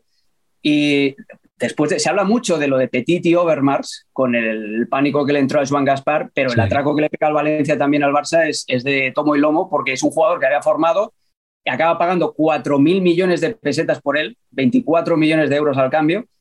Y eh, también mirando sus números con, con Juan María Alfaro, no llega ni a los 100 partidos en cinco temporadas que estuvo, desde el 2000 al 2005, 91 partidos, eh, muy pocos goles y la sensación de que el chico ya había conseguido todo lo que quería. Y es más, alguna vez me lo encontré en algún, en algún lugar de, de Barcelona, de estos nocturnos ocio. y tal. Sí, Claro. sí, algún de, de ocio, sí, sí, y copichuelas. Y luego ya a partir de ahí ya fue todo, pero cuesta abajo y sin freno. Se fue al Mónaco, donde también estuvo dos temporadas y no llegó a jugar ni 20 partidos. Tuvo una temporada más o menos aceptable en el Recre, que jugó 18 partidos también en primera, 18, que es menos de la mitad, pero bueno, que para la media de Gerard ya es, ya es mucho. Y luego también acabó su carrera en el Girona, también con unos registros eh, bastante, bastante discretos. Y es un jugador que tenía unas condiciones maravillosas, porque tenía planta, tenía llegada, tenía una técnica brutal, pero en el fondo era, era un, lo que se dice en Cataluña un, un galtas. Aquí tal. Y, y- y por eso me hace mucha gracia ahora. Me hace mucha gracia ahora verlo en plan comentarista responsable o entrenador también responsable, porque dices, pero macho, que aquí ya nos, peor. que, que- que nos conocemos, que, que no, no engañas a nadie, al menos de los de mi generación, eso está claro. Sí, sí. Mm, Yo, yo creo que hizo un gran año en el Valencia, ¿no? El 99-2000, cuando llega el Valencia al final de Champions, que lo repesca el Barça, yo creo que es, Sí, sí. es la temporada de su vida. Sí, sí, sí, sí. Total. He tenido un flashazo del campo del Granollers, que entrabas como por un. Se entraba como por un túnel, ¿no? Entre unos edificios, ¿no? Un Sí, sí, sí, sí. ¿Cómo era algo así? Y, y estaba ahí dentro. Sí, sí, sí. Y era un campo muy grande, para, bueno, al menos desde Sí. el punto de vista nuestro, que nosotros jugábamos Ancho. Una caja de cerillas y era un campo muy para jugar, muy para toqueteo. Y aquel Granullés también tenía al Tonio Hidalgo, que luego jugó en el Barça, en el Málaga, Sí, buenísimo. Sí, son de la, sí, misma, sí. la misma generación y los dos salen del Granullés. Sí, sí. Mucha clase, Hidalgo. Mucha clase. Sabadell, ¿no? ¿O no? También Sí. acabó, su- acabó en el Sabadell, sí Ahí señor, y luego junto con el hermano de Alberto Jogo, con Juvenal, hacían tándem. Lo subieron a segunda y bajaron, sí, sí. Hey, it's Ryan Reynolds, and I'm here with Keith, co star of my upcoming film, If, only in theaters, May 17th. Do you want to tell people the big news? All right, I'll do it. Sign up now and you'll get unlimited for $15 a month and six months of Paramount Plus Essential Plan on us. Mintmobile.com slash switch. Upfront payment of $45 equivalent to $15 per month. Unlimited over 40 gigabytes per month. Face lower speeds. Videos at 480p. Active Mint customers by 531.24 get six months of Paramount Plus Essential Plan. Auto renews after six months. Offer ends May 31st, 2024. Separate Paramount Plus registration required. Terms and conditions apply if rated PG. Estamos Bueno. aquí. pues de- dejad que me cuele yo, porque por favor. eh, ha hablado Alex de algunos locales nocturnos de Barcelona Quisiera, Alex, que me ayudaras a ambientar la siguiente historia, eh, porque tiene, ¿dónde tiene lugar? Es la sala Ras, ¿cómo es? Ras Oh, Matas. Ras Matas. Yo soy un gran conocedor de esa sala. Por eso, por eso. De- Del San Gabriel, sí, sí. Ras Mataf. Este, la sala Claro. celeste era antes, sí, sí, sí. Pues allí eh, tuvo lugar eh, la siguiente historia, que tiene como protagonista a alguien a quien hemos nombrado ya antes, que es. Juan Pablo Sorin, al que hasta ayer yo llamaba Sorin, Sorín, sí, sí. pero nuestro amigo, el que no es argentino, David Mosquera, que, que es el primer estadounidense que estuvo en este programa, porque el segundo Así es es. Alex, Así es. Eh, me- nos dijo en el chat que tenemos con, con la gente de ese canal de YouTube del que usted me habla y alguno más, me dijo que es palabra llana y que, que el acento recae en la O y que por tanto no hay tilde, es Juan Pablo Sorin. He mirado en su perfil de Twitter y efectivamente pone Sorin, no Sorin. Pero, ¿y en Argentina se dice Sorin? O sea, Pues yo he, he mirado algún vídeo y veo, y veo que el presentador le llama, le llama la primera vez Sorin y las, las demás Sorin. o sea, esto es, es estupendo todo. Pero bueno, eh, voy a hacer un esfuerzo. Juan Pablo Sorin eh, se retiró de un entrenamiento en su etapa en el Fútbol Club Barcelona alegando molestias en, en una pierna, molestias musculares. Como ya sabéis que no entiendo de lesiones, pues no puedo precisar más. bueno, Y al día siguiente, la televisión del Hospitalet mm, dio a conocer unas imágenes en las que se desveló que esa noche había estado en el concierto de la banda argentina Bersuit Vergarabat, hombre, muy bien. mítica de la Saya, que actuaba ese día en la ciudad condal, en, en la- en esa sala, y no solo había estado asistiendo al concierto, sino que había subido al escenario y había estado cantando y bailando una de las canciones de, de la banda que he intentado identificar con Shazam, pero el sonido es tan malo que no sé cuál es. Si alguien, si alguien lo sabe, qué canción es, por favor, sobre todo espectadores argentinos, que nos lo diga. Y bueno, fue, un- fue una pillada épica porque luego esas imágenes se dieron por TV3 y tuvo que salir, pidió perdón a Rado Mirantic, que era su entrenador entonces en el Barça, pidió perdón a sus compañeros y luego habló públicamente y se disculpó, dijo que durante tres minutos no había pensado y que, que él no era de esconderse, que daba la cara y que pedía perdón a todos. Y bueno, pues ahí le tenemos en Dazón ahora. Eh, no sé qué, Alex, le, no, respondas a esta pregunta porque al final es competencia tuya, se puede decir. Pero sobre todo, Patch, me, me interesa mucho su opinión. ¿Qué te parece el Sorin comentarista? Bien. Ya, o sea, Poco entusiasmo, ¿no?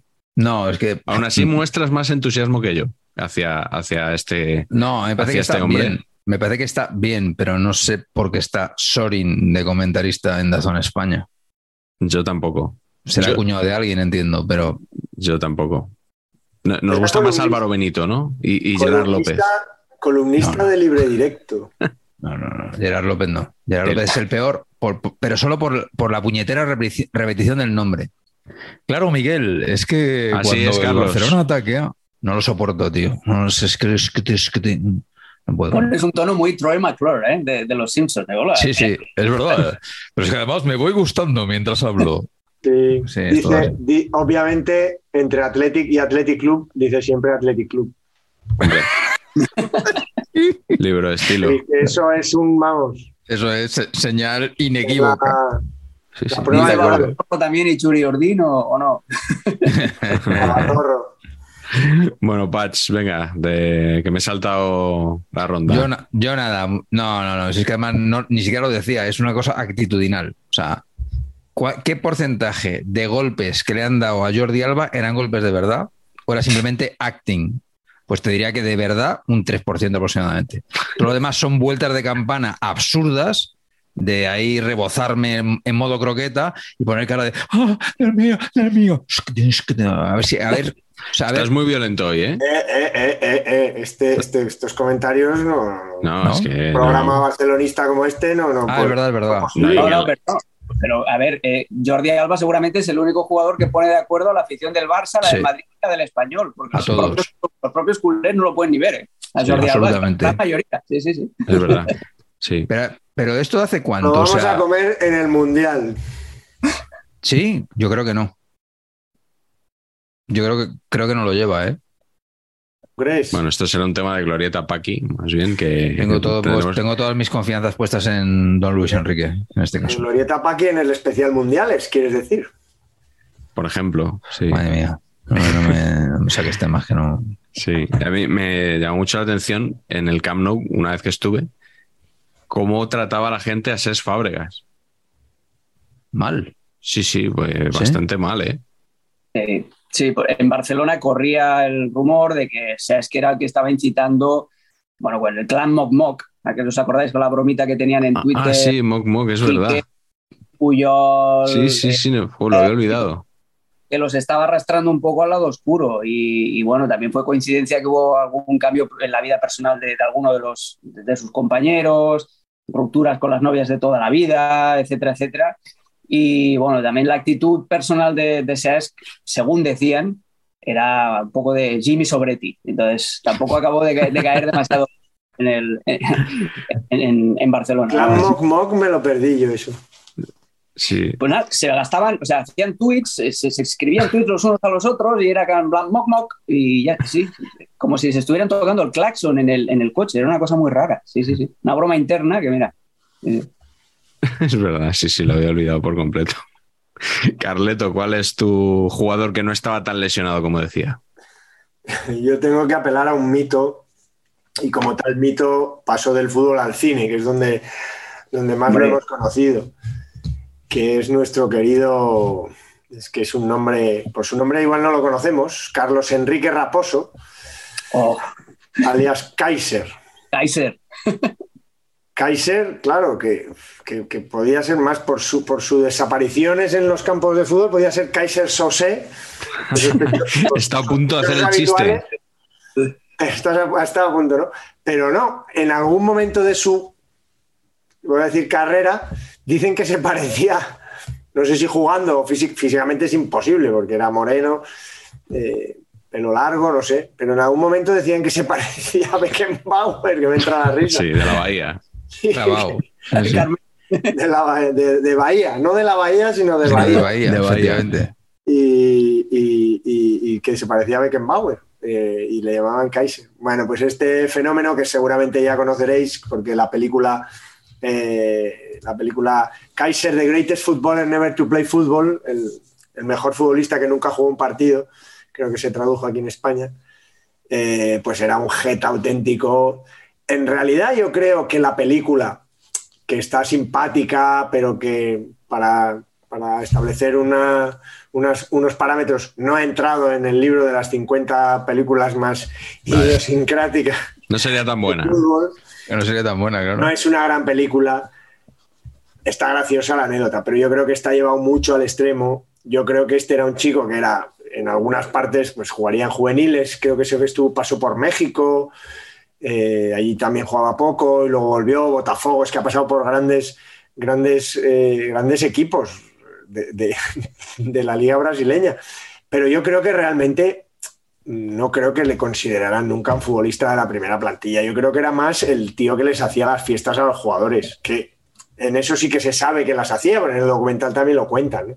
y que lo tenían un poquito de mascota. Yo creo que el documental, si lo habéis visto, yo creo que lleva al extremo la parte graciosa, la parte que se hacía el lesionado para no salir, que hablaba por teléfono, que, bueno, que siempre buscaba una excusa y yo creo que lo llevan al extremo, ¿no? Eh, que probablemente le pasó al principio de su carrera y tal, cuando era un chaval, pero, pero bueno, está divertido, el personaje es muy divertido, yo creo que el personaje se ha gustado a sí mismo también y, Sí. y- y ha vivido un poco de eso, pero bueno, no vamos a ser nosotros los que, No. que rompamos esa, esa mística de un tipo pues muy simpático y que, y que realmente, pues eso, obviamente no es que no estuviera, no es que estuviera lesionado, es que no, no, no sabía ni darle, vamos, o por lo menos en los parámetros de, de la liga del Brasileirao.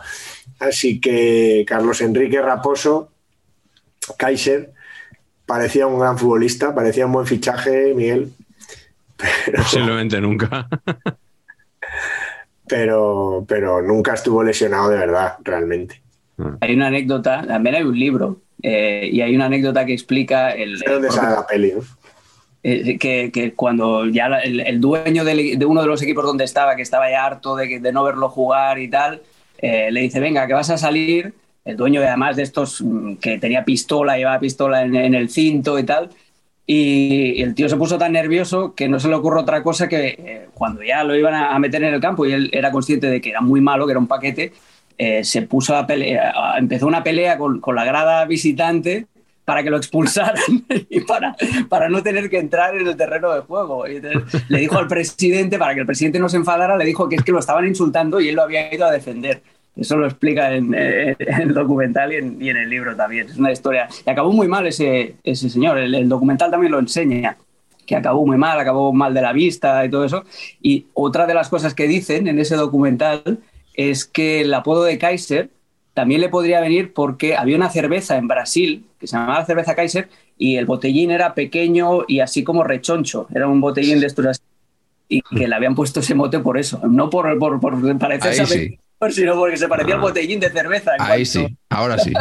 Aquí le habrían puesto el botijo. El botijo, claro. Oye, que, que no acabe este programa, por favor, sin recordar una de las grandes lesiones de la historia, que es la de Douglas, el jugador del Barça, que se lesionó eh, eh, cuando, jugaba, cuando jugaba en el Sporting, sufrió una lesión en el autobús del equipo. En el autobús. pero que se lesionó en un glúteo durmiendo en el autobús del equipo. O sea, esa, esa es la mejor lesión de la historia del fútbol, posiblemente. Posiblemente. O sea, me parece insuperable. O sea, que. Gran jugador, por otro lado, Douglas. Claro, es que si dices, le pasa. a Douglas o Ronaldo- Douglas. Como Kirk o como Michael. Claro, este es yo creo que como Kirk, ¿no? Sí, sí. Douglas. Que vi- vino con Vermaelen, por cierto, en el mismo, en el mismo mercado que. Zubi trajo a, a Douglas también. Y, o sea, le podía haber pasado a cualquier jugador esto, le podía haber pasado a Diego Armando Maradona, no, le pasó a Douglas. O sea, esto de lesionarte un glúteo en el en el autobús de camino a, a un partido. Bueno, eh, hace poco se nos ha lesionado Umar Sadik, nada más llegar a la Real Sociedad. Entonces yo, al hilo de esto, os quería preguntar si recordáis algún caso parecido de algún jugador que se lesionara nada más llegar a un equipo y para que veamos un poco si luego se puede triunfar o no en ese equipo o ya quedas marcado para, para siempre durante toda esa etapa. Alex, Eh, Angelito Cuellar, Ángel Cuellar. Que ¿en el Barça? la- sí, en el Barça. Ah, no recordaba Barça. yo eso. Sí, la rompió en el Betis. Sí. eh, la 94-95 con 22 años, marca 14 goles, figurón, era un delantero eh, segundo punta, era un chiquitibaila, pequeñito, zurdo, muy bueno y que podía jugar también en banda. Lo ficha Cruyff en el último año de Cruyff cuando estaba intentando relanzar, esta vez de verdad, sin los Escurzas y compañía, Sánchez Jara, el, el equipo Sí. y pagan 500 millones de pesetas al Betis, lo opera, se enfada, pero como una mala cosa. Primer partido de liga eh, de la 95-96 en Valladolid, se rompe la rodilla y chao. Ya, ya nunca, ya volvió a final de temporada cuando había un muy mal ambiente alrededor del, del equipo. Eh, el año que se cargan a, que se cargan al Cruz, que no acaba la temporada. Y claro, el año siguiente, cuando dices, venga ya, que se recupera, que tal, es el año que el Barça tiene el plantillón de, de Robson, que estaba Figo, ya que estaba Ronaldo, que de, de- Mm. delantero suplente tenían a Pizzi, bueno, que no había Dios que jugar allí. Y cometió un error tremendo, que fue volver al Betis, eh, que pagó, creo que fueron 300 millones. Lopera eh, empezó a acusarle de, de mal rendimiento y tal, y bueno, ahí también buscando cosas de, de esto de Ángel Cuellar, hay una frase de Lopera de una rueda de prensa le dio una paliza a un chaval de 16 años y lo dejó desangrándose en la playa. Madre mía. lo acusó de fiestero, de, de mal Madre rendimiento. Bueno, aquello acabó en los tribunales al final, lo, lo, lo suspendieron de empleo y sueldo, bueno, ya no levantó nunca más la cabeza. Fichó por- después por el Gymnastic de Tarragona. El Eh, Racing de Ferrol. Sí, primero Gymnastic y luego fue al, al- Racing de mía. Ferrol, donde Pero ahí- lanzó Sí, ahí estuvo fenómeno. Y yo creo que se quedó a vivir por allí. Porque yo en Coruña me he encontrado con él varias veces tomando el aperitivo en, algún, en alguna terraza, en alguna cafetería así céntrica. Y por lo No. menos estuvo un tiempo por allí. Por, ¿No has grabado una entrevista? No, pero puedo hacer el replay de. Mientras don Manuel Ruiz de la Pera Claro. sea presidente del Real Betis Balompié, el señor Ángel Cuella no va a volver a vestir la camiseta verde y blanca. Ni en un Ni amistoso. siquiera en un amistoso, ni en un amistoso. Un amistoso, claro, hombre, es que, a ver. Esto es Glorieta Lopera, ¿eh? Patch, eh, imita Lopera tú también. No, no, no pienso, no pienso, porque además me ha dejado muy preocupado que si el, el chaval este de la playa, de la playa, que si sigue desangrándose todavía o ya paró. Eso necesito un poquito investigar para ver. No ríais de, no ríais de esas cosas, hombre. Que... Hombre, Comedia igual a tragedia más tiempo, ¿no, Carleto? de aquel, exacto. De aquel Barça 95-96 y por ahí puede que la siguiente y tal. O sea, había una cosa que me parecía tan odiosa que yo creo que les pesaba mucho a todos, que eran las letras de los nombres. Las letras Far West. ¿Quién se le ocurre poner una tipografía del oeste sí, sí. en la espalda de la gente? O sea, Lo de Saturn, Pero- sí, sí. y metidas en una caja, ¿puede ser? siempre sí. Sí. Metidas en cajita, es verdad, es verdad. Era capa, hubo de era las dos. capa y que cambió el diseño. El- sí. el personaje del enterrador metido en una caja, exacto, en el oeste. Horroroso, Patch. O sea, tú que tienes gu- gusto, o sea, es. Todo mal, todo Sans- mal, todo mal ahí, todo mal. La Comic Sans sería mejor, queda mejor la Comic Sans en una camiseta de fútbol que las letras del oeste. Que yo creo que Hubo hasta grandes crímenes al principio. de la- al principio del mundo nombres hubo grandes crímenes. El Madrid jugaba con todo blanco, solo un bordecito para hacer ver que ellos no estaban de acuerdo. Entonces los nombres no se veían desde lejos. Eh, se han hecho cosas muy absurdas con esta, mucho, mucho. Mira, ya- mira, próximo libro de Antonio Pacheco, eh, la serigrafía en el fútbol. Entiendo que, entiendo que sería un ¿Cómo era- superventas. ¿Cómo eh, era el transportador de ángulos? transportador de ángulos. eh, Oye, y Patch, ¿qué te parece que la liga obliga a todos los eh, equipos a llevar la misma tipografía en, en dorsales y, y nombres? Bien, En la Premier también se hace, o sea, no es yo, una creo cosa que, que te vas. yo creo que es creo que es lo lógico. Estaría Lo bien si acertaran con la. Sí, correcto. Haciéndolo bien, me parece que es Todavía no bien. han acertado, ¿eh? No, es que es, es fea, ¿no? La que Es tenemos. muy fea. Va siendo Muy, fea muy- todos los años. muy nada, o sea, es la nada. Es que no Sí. pega con ninguna marca. O sea, Sí, mira que es difícil, ¿eh? Con alguna, o sea, yo qué sé, con Maratón o con alguna marca de algún equipo, no. O sea, no pega con- ni con Adidas, ni con Nike, ni Mm. con ninguna. Bueno, pues nada, después de este palo patrocina, como aquí no, como aquí no nos untan con lo de esto no es fútbol, es la liga, pues aquí vamos a dar palos hasta que nos ponga la publi. En ese Hombre, momento, pero por supuesto, en ese momento a tragar, vamos. por la banana baila el mono, decimos en publicidad. Correcto. Patch, ¿cuál es tu jugador que llegó y se lesionó?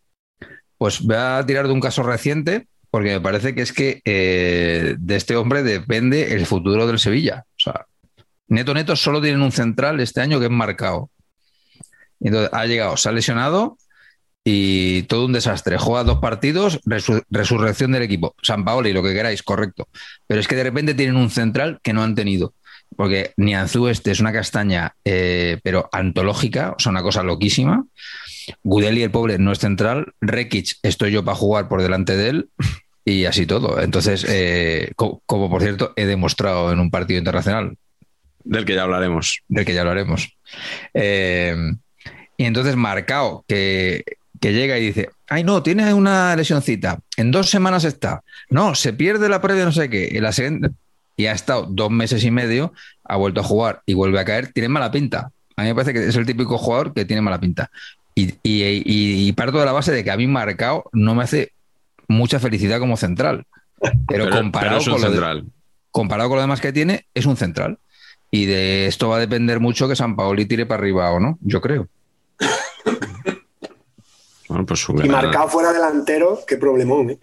Hombre, hombre, imagínate.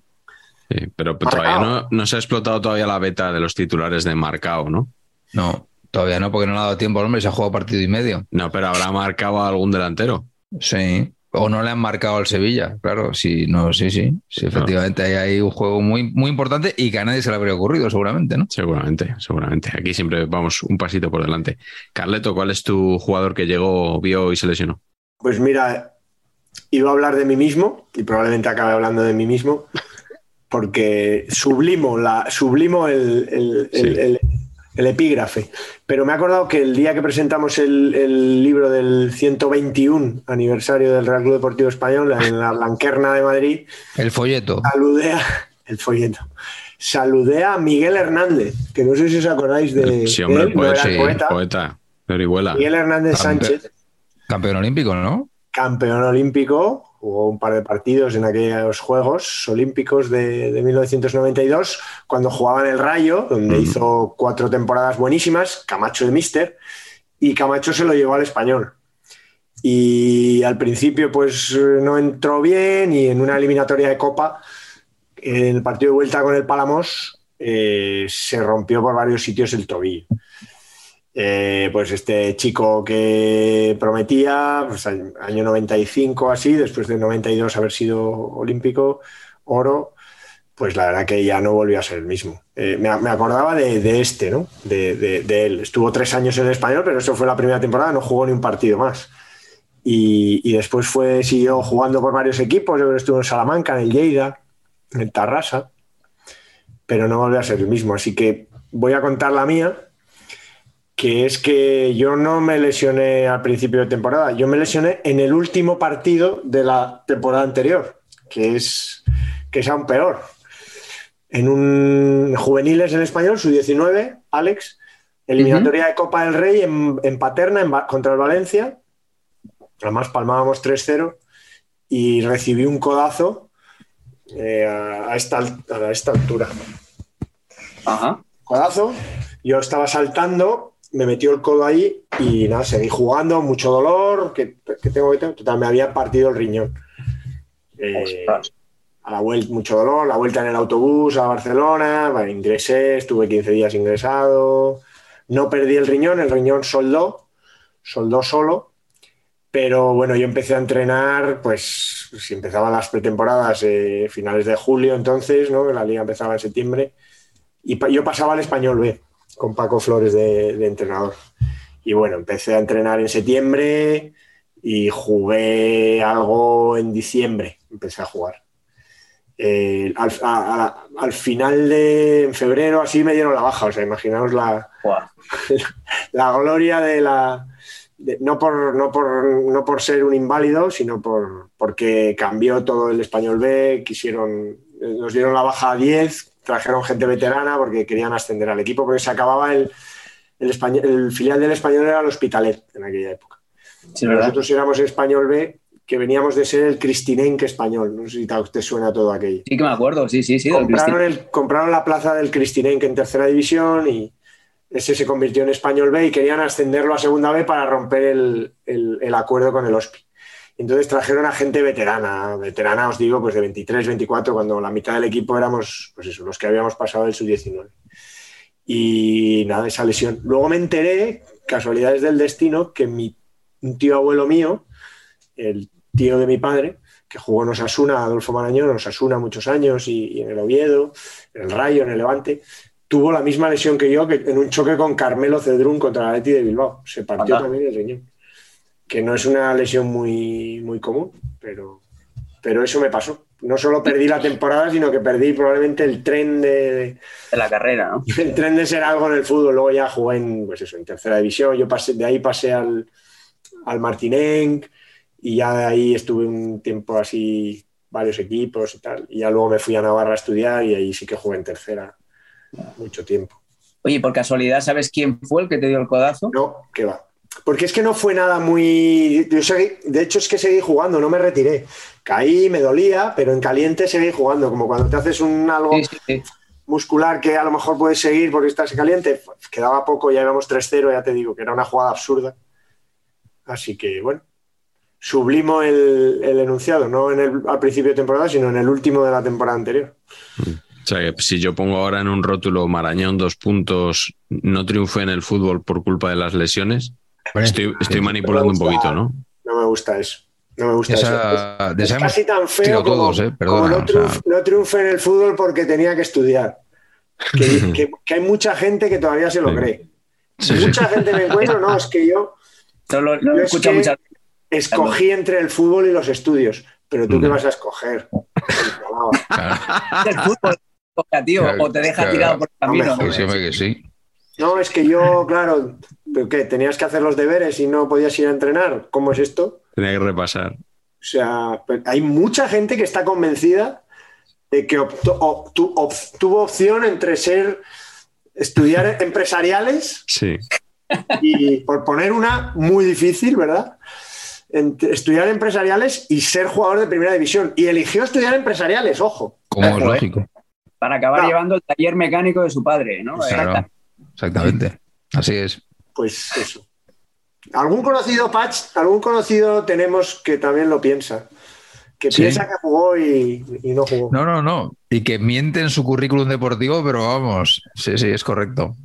Es correcto. Como esos, ¿no, Alex? Que, que dicen, ah, se jugó en tercera, como diciendo que jugar en tercera, como e- eres malo porque has jugado en sí, tercera. sí, sí. Ahí cualquiera, ahí te presentas y ya está. Mi favorita es, mi favorita es he jugado los juveniles de. ¿Sabes? No, yo es que llegué, bueno, luego, pues sí, la vida, tal. Y, y sale al campo y dices, tú, venga, venga, campeón. O sea, es que, madre mía de mi vida. No sigamos que nos vamos a delatar, Patch. Sí, eso es verdad, también es verdad. Estáis dando demasiados detalles, ¿no? está De- hablando no, ya, no se sí, habla, sí. por fechas y todo. Venga, voy, voy a cerrar yo. Fernando Redondo, no sé Hombre. si ustedes recuerdan, jugador del Club Deportivo Tenerife, llega al Real Madrid con una cifra que si no era récord entonces se aproximaba bastante 1.500 millones de pesetas. O sea, era una locura aquello para la época. Se decía que, que el Madrid tenía que pagar eso si se lo quería llevar porque era la cláusula. Y bueno, era a nivel de eso, de decir cuántos hospitales se podrían construir con 1.500 millones de pesetas, tal y cual. Eh, bueno, pues al final va y lo ficha. Y no sé si es en el primero en el segundo amistoso de pretemporada contra el Athletic Club. Richie Mendiguren, que luego fue director de la Fundación Athletic, si no me, si no me equivoco, Así recientemente. es. Así es. Richie Mendiguren. No sé, ¿tú lo conociste, Patch, a Mendiguren, No. cuando estuviste en Bilbao? No, no era ya. ¿Tú No, sí, ya no. Carleto? Lo conocí. Sí, sí, sí, conocí Pues Richie Mendiguren Galder durante un tiempo. Richie Mendiguren lesionó a Fernando Redondo, por lo que fue enemigo público de media España durante unas semanas, porque claro, fichaje Claro. estrella dura dos minutos, le lesiona para una buena temporada, no sé decir ahora, no sé precisar, pero eh, el Madrid tiene que tirar de Luis Milla y nace uno de estos debates Joder, eh, sí, sí, sí, de la prensa, Milla o Redondo. Pero fue, decía pero fue muy brasas ese debate. Pero, muy, pero muy debate porque se prolongó durante muchos meses, claro. Y el caso es que el Madrid sin redondo iba, iba bien, iba bien. Es mejor redondo, pero el Madrid juega mejor con Milla. Eso es, e- Era el argumento. eso es, eso es, eso es. Y eh, para no extenderme más, bueno, luego redondo ya todos sabemos que triunfó en el Madrid. Recomiendo un artículo que no sé si leísteis hace poco en, en la edición digital de Panenka, de Eduardo Álvarez. Se titula Pero cómo no va a gustarte redondo. Búsquenlo en Google. Fantástico Atacaremos. artículo Atacaremos. que traslada a las gradas del Bernabéu de aquella época y al típico aficionado, en este caso madridista, pero que hay en cualquier estadio, que se la sabe, que o sea, que, que, se, que, que cala enseguida, que ve lo que pasa y se lo explica a unos jovenzuelos que van por ahí al estadio, que se creen que saben de fútbol y que no, y que no tienen ni idea. Está muy bien ese artículo. Qué Tengo que decir que nunca me gustó Fernando Redondo. ¿No? Demasiado. No, nunca me gustó demasiado. De mis cinco jugadores favoritos, a lo mejor, de la historia. O sea, Ese fue el jugador por el que me dejé yo el pelo largo, me compré una Hombre, camiseta. ahí, bien ahí. Por eso estamos aquí, pero quiero decir que, que a mí no me gustase no significa que no sea maravilloso. ¿eh? O sea, a mí no Me jugador- encantaba, tío, me encantaba, macho. Yo, yo- conseguí la camiseta del Tenerife en, aquellos, en aquella época, que todavía la tengo, me la llevé incluso a Estados Unidos, que creo que era Montesano, la, la publicidad. Sí, con el mítiquísimo. 5 a la espalda, bueno, bueno, era, era un espectáculo verlo jugar. Y en el Madrid igual, yo era mega fan de Redondo, aunque tuvieran todos mis amigos que eran culés y tal, yo era, vamos, mega fan de, de Fernando Carlos Redondo Neri, era, era el, el nombre. ¿no? Era un, jugadorazo, era un, un jugadorazo, sí, señor. Voy a tirarme un triple publicitario con esto que acaba de decir el señor pareja del mundo Montesano, que creo que el Tenerife juega con un sponsor local en casa, Montesano número uno, que eran unos grandes Sí. almacenes, creo, Sí. no sé qué, y con otro sponsor más a nivel nacional cuando juega fuera. Pero me estoy tirando un triple aquí eh, sin ningún conocimiento. Sí, yo recuerdo Cepsa, de, pero no sé si compaginaba o. Yo me suena que había una cosa de esos así. Además tenía mucho carácter redondo, que me acuerdo que le rompió la cara a Pinilla en un, en un entrenamiento en, en el Tenerife, cuando jugaban los dos allí. Antonio, hecho. Antonio Pinilla. Antonio Pinilla, también jugador del Sangra, Carleto. Salió de allí. 71, Pinilla. Sí, sí, sí, correcto, correcto. Eh, jugó en el, en el sub-19 del, del Sangra, luego lo fichó el, el El Barcelona. Primer jugador de los, bueno, junto con Salva, que también había pasado por allí, de los que, de los que sacó el San Gabriel y que llegaron a ser internacionales. Salva, Mi salva, padre- salva central. ¿O quién? Sí, sí, el que- el del Zaragoza. de- y de- también, que es de San Adrián, ¿no? sí, sí, sí, Campeón de- de Europa. Ahora, campeón No, de Europa, subcampeón- de Europa. En Barça TV, ¿no? Creo que es Exacto. comentarista en Barça TV. Estos dos, luego Salva vecino. Vivía en el, el bloque donde yo vivía en Barcelona, era un bloque de Núñez y Navarro. Pero el Ajá. bloque tuyo, ¿cuántos, ¿cuántos pisos tenía? 400. Porque Vivía- Sí, era- tenía mucho, eh, la Salva, Es el Sánchez Vallecas. Javier Clemente, por supuesto, Fernando Molinos, Rafa Marañón, los primeros en llegar, pero Salva, Javier Clemente, Mauricio Pochettino. Creo que esos, esos, esos son los que han pasado. Yo- Custers no vivía por allí. sí, sí. Ese no. Cerca de una bombonería. los, los primeros del Sangra que llegaron a, a ser algo. Luego Luis García, el de Liverpool, que ahora también está de comentarista con nosotros en, Sí. en ESPN también. Este es un año más mayor que yo. Y luego también Ulagué, el mítico Ulagué, fue compañero mío en los juveniles del Sangra. Eh, éramos, él es del 80, él, él es un año más pequeño, pero coincidimos en, en el juvenil. Mi último año de juvenil, él, él lo ficharon de, de un equipo de, de Sabadell, del Sabadell Nord, me parece que era, o el Santo Cristo, uno de estos. Y, y, bueno, era de los cuatro que jugábamos en defensa, era el más limitado, para que fue el más listo y el que tuvo más suerte también en, la, en su carrera, porque lo, lo salió de, de del San Gabriel, se fue a la Gramanet que juegan en primera regional, tuvo la suerte de que en la Gramanet B se lesionaron un par, los suben y también él juega de central y se lesionó el lateral derecho del, del primer equipo de la Grama. Y el que estaba, creo que era Bonachera, Paco Martínez Bonachera, que era el entrenador de la Grama, lo subió, lo colocó de lateral, lo vio eh, Gratacós, que era el, que, el entrenador del Barça B en aquella época, lo vio de lateral derecho, ay, pues mira, este chico me puede servir. Y creo que fichó por el Barça B ya mayorcito, 21, 22 años. Y luego bueno, todo le fue, le fue bien, tuvo la suerte también de que se lesionaron un par de laterales en el Barça, que tuvieron que tirar de él, y ahí acabó jugando una final de Champions eh, de titular. Sí, sí, yo eh, tenía algún compañero que eh, ese día de la final de Champions me escribió un mensaje de, mira, el de esto de Ulegué, el, el zoquete de Ulegué, el torcebotas de Ulegué de titular, y yo aquí, Y- y trabajando yendo a- de, de- de sol a sol. Yendo Chico, a tomar café con Luis Aragonés. Aquella concentración de... Sí, eh, sí, era sí. convivencia, jornadas de convivencia. Jornada Sí, de convivencia, correcto. sí, señor, sí, señor. Sí. Sí, sí. Bueno, como hoy vamos ya un poco mal de tiempo, creo que la última pregunta os la voy a hacer a título casi glorietil. Telegráfico. Eh, si pudierais elegir a un rival para que le diera un pinchacito y no jugara contra vuestro equipo, ¿quién sería? Jugador histórico de todos los tiempos. Venga, Patch. Damián Suárez. Net- net- No hace falta explicar por qué, ¿no? neto, neto. Yo veo al Getafe cuatro partidos al año. Los dos del Madrid y los dos del Español. Si esos cuatro partidos puedo no ver a Damián Suárez, feliz. Y ya está. Alex, Eh, tú. He estado rápido. Sí, sí, No. bien, perfecto.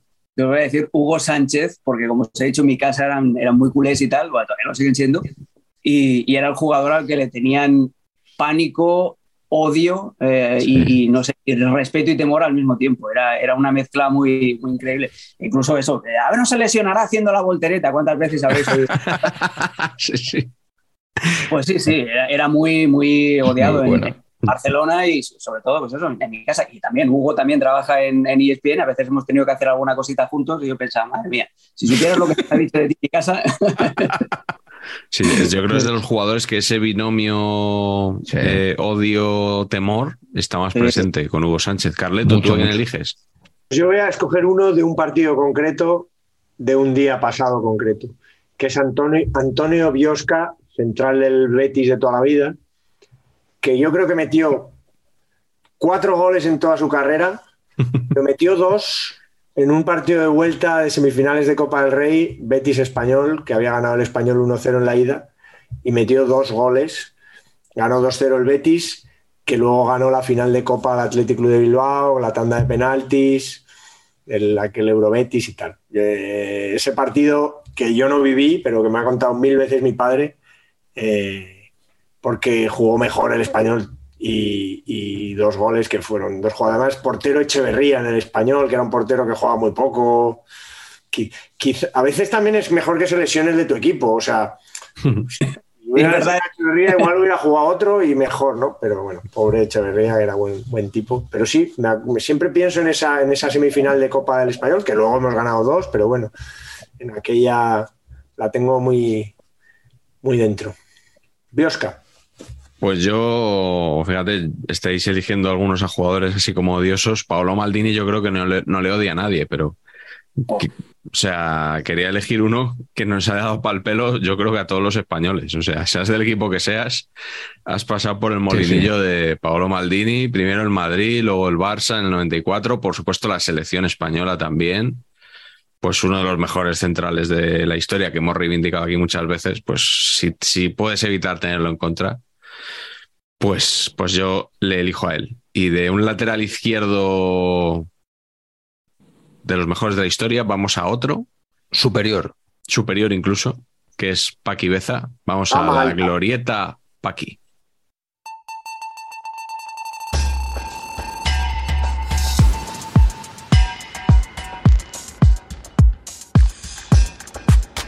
Y hoy en la glorieta Paqui tenemos una lista de jugadores que han sufrido lesiones en los últimos tiempos.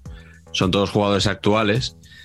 Y nos duele verlos así, pero realmente no sabemos si van a volver a ser los que fueron o los que prometían ser.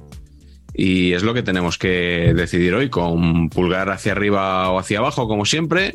Nos ha propuesto Patch esta lista que empieza hoy con Ansu Fati.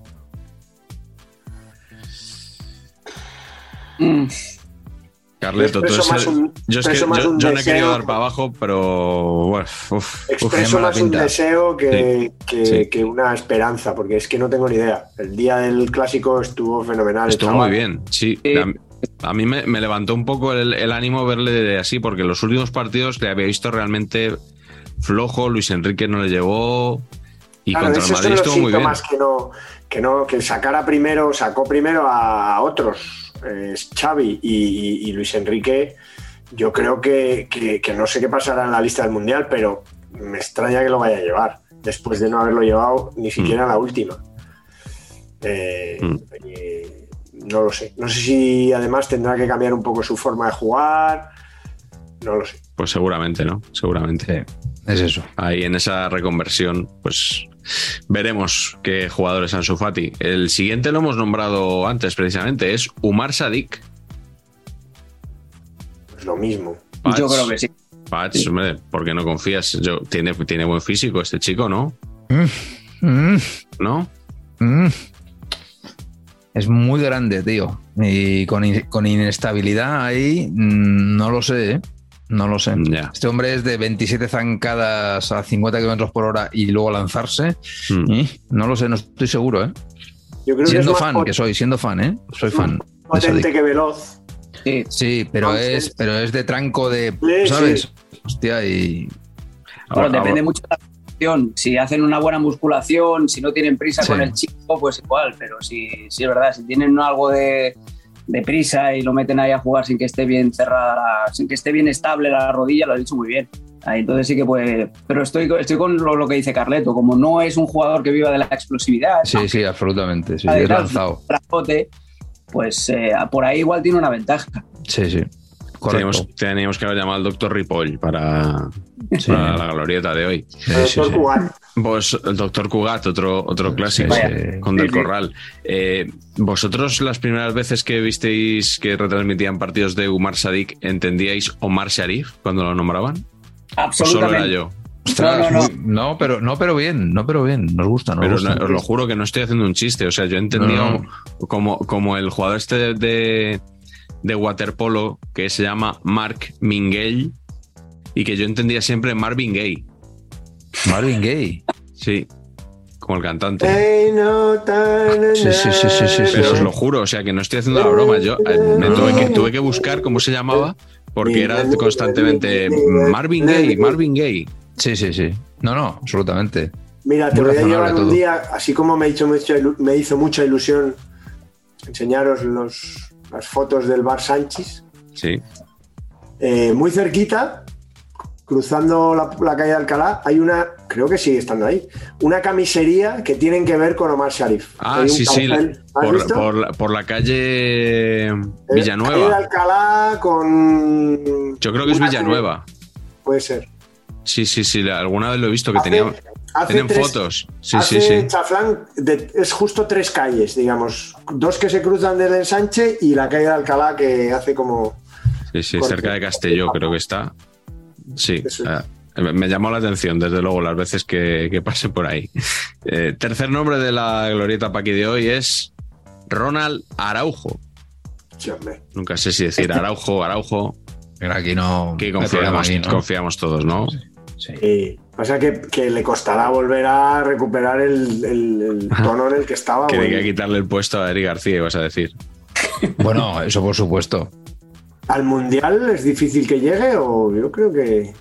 No llega, ¿no? Eh, en teoría no iba No, a llegar cuando No le llega. cuando se operó dijeron que no iba que no iba Si se a llegar. operaba, se lo perdía. Yo creo que era sí, eso. ¿eh? lo que pasa es que luego dieron esperanza de que podía llegar. Yo igual que Luis Suárez, ¿no? Que tuvo aquella operación justo antes de- Sí. del Mundial. El, el último, ¿no? El de Rusia o, o el anterior, no me acuerdo. Y también llegó in extremis, que tuvo Pues- aquella celebración con el preparador, con el recuperador. El último porque en el, en el anterior no estaba en el Barça todavía. Ah, pues sí, la verdad, es verdad. Estaba fue- en el fue- Liverpool cuando el mordisco. Ah, es verdad, claro. Que, que tendremos que hablar en, en su día cuando lleguemos a, a ese mundial.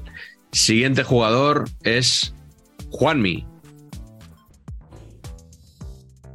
Yo creo es que la forma en la que estaba era tan, Claro. tan, tan, tan buena. Es que Claro. la, la forma era ficticia total y entonces me, me me cuesta mucho ver que o Rey Juan Miguel, toda esta cosa, me cuesta mucho. Sí. Oye, ahora que llega, bueno, ahora que llegan, no, ahora que, es, que, que queda poco para las navidades, deberíamos ir ya, igual que los niños en el colegio ensayan el villancico, cantar el de Juan Miguel. Ah, sí. Aquí en Saber y Empatar, ¿qué te parecería? Me parecería óptimo. Desconozco, pero me parecería Sí, óptimo. hombre, el de Miguel. Juan Miguel, Juan Miguel. ¿No? Sí. ¿No te suena? No, no, no, no lo he trabajado, pero vamos, que me lo aprendo y Varios lo goles interpreto. seguidos. Sí, y el, el villancico en concreto relataba el gol que le metió al Barça el año pasado en el, en el Camp. Nou. Pues ensayamos. eso, eso es ya te, eso programa- ya te gusta más, ¿no? Claro, ahora sí.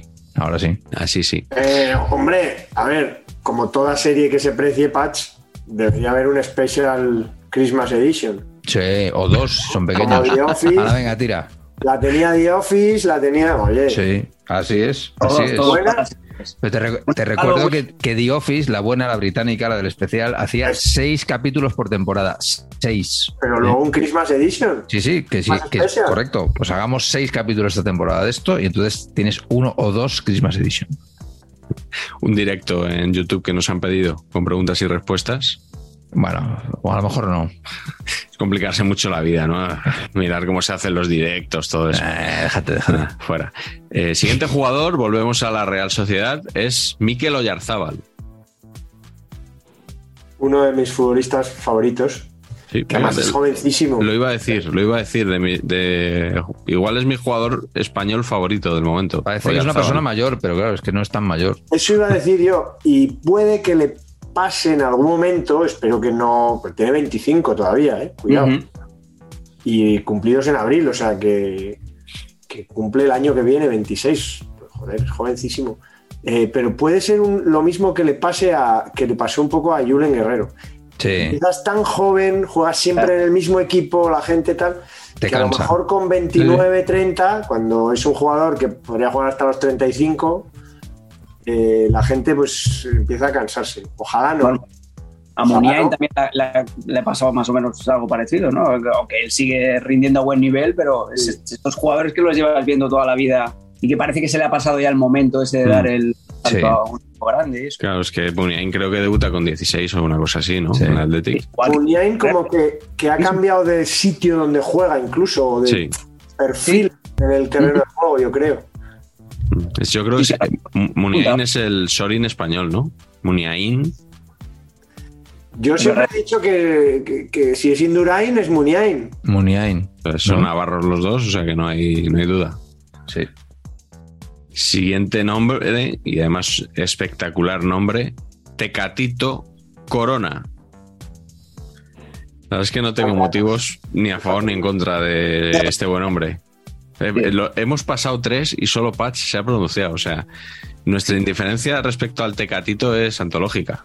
Sí, sí, es que da un poco igual, en realidad. Eh, con máximos respetos hacia el Sevilla y México, tal, todo lo que queráis. A mí me parece un jugador sobrevalorado, ¿eh? Mm. Muy sobrevalorado. Y entonces eh, digo que no se va tal porque. ¿Para qué? Sí que da igual. Sabéis la historia del nombre, ¿no? De- del Sí. Tecatito. Eh, eh, cuéntala otra vez porque yo la leí, yo no la conocía, la leí hace poco y la he olvidado. Bueno, Tiene que ver con una publi, puede ser.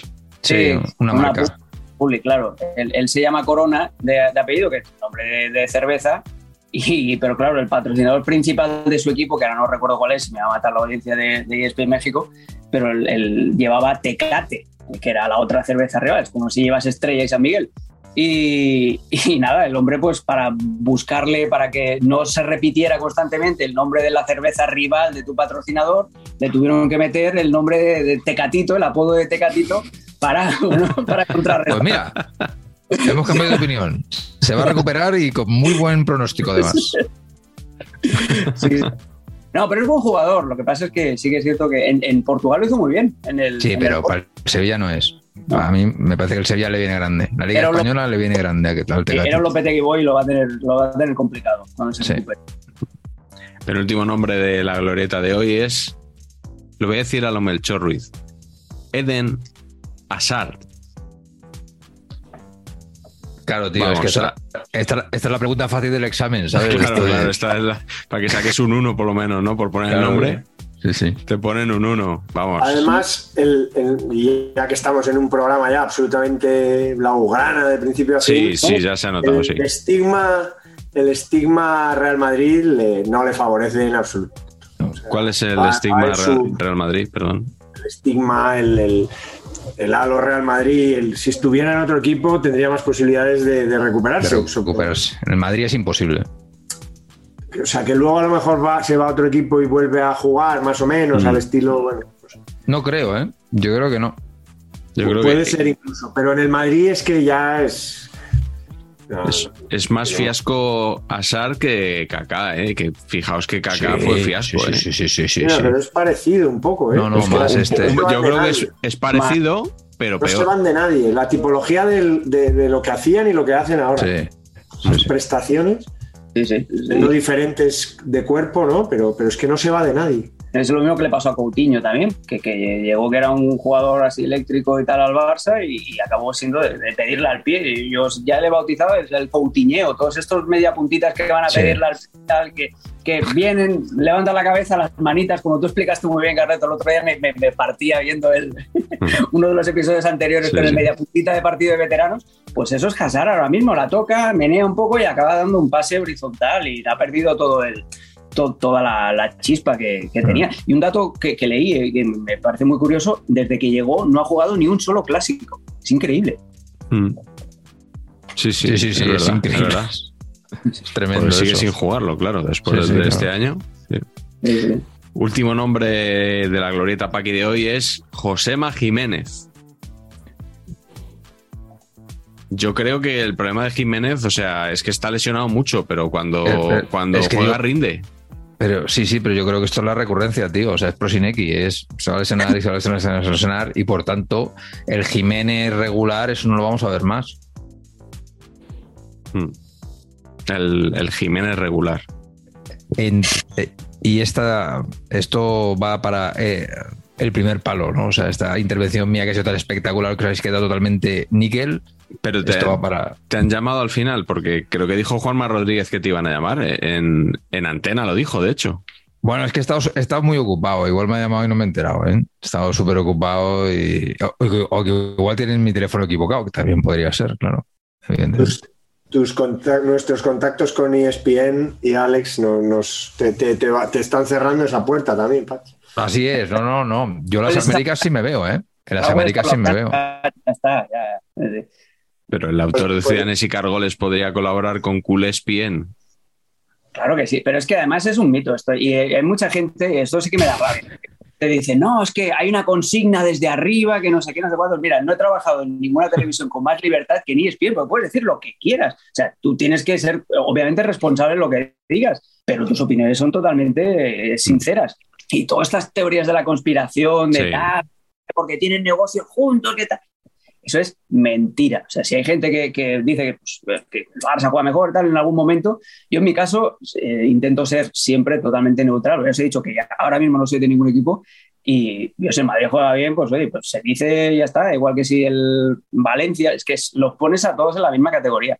Pero sí que es cierto que tenemos ese estigma y tampoco ayuda cierta corriente tuitera eh, a, a quitárnosla de encima. ¿Qué, qué queréis que os diga?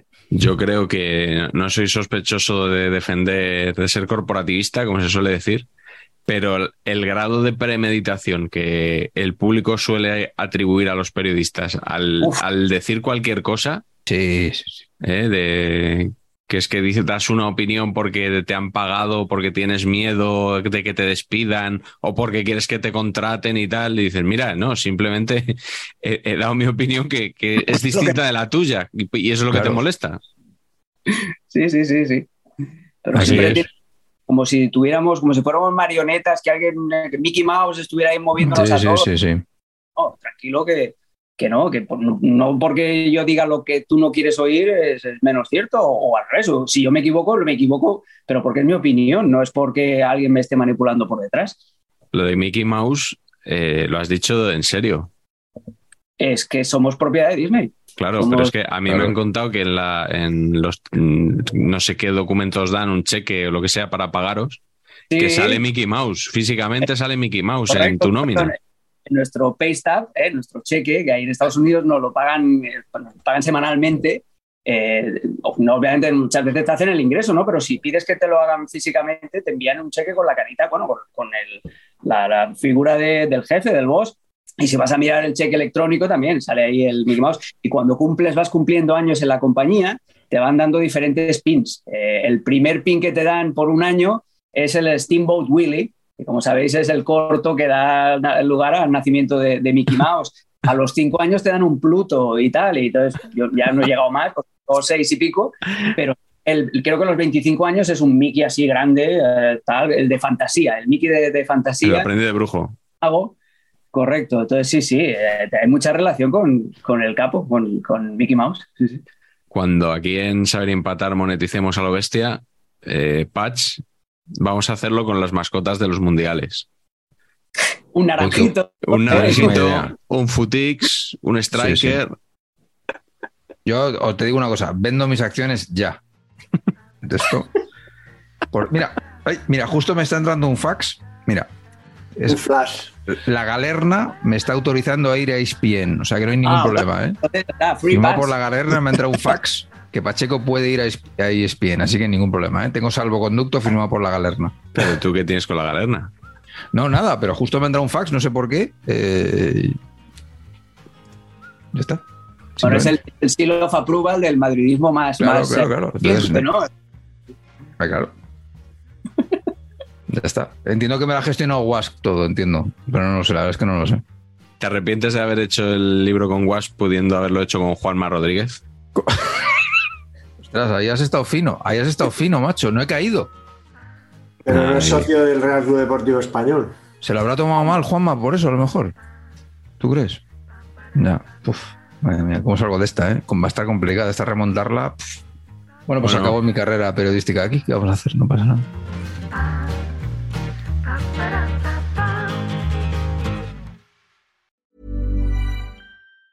Planning for your next trip? Elevate your travel style with Quince. Quince has all the jet setting essentials you'll want for your next getaway, like European linen, premium luggage options, buttery soft Italian leather bags, and so much more. And it's all priced at 50 to 80% less than similar brands. Plus, Quince only works with factories that use safe and ethical manufacturing practices. Pack your bags with high-quality essentials you'll be wearing for vacations to come with Quince. Go to quince.com slash trip for free shipping and 365-day returns.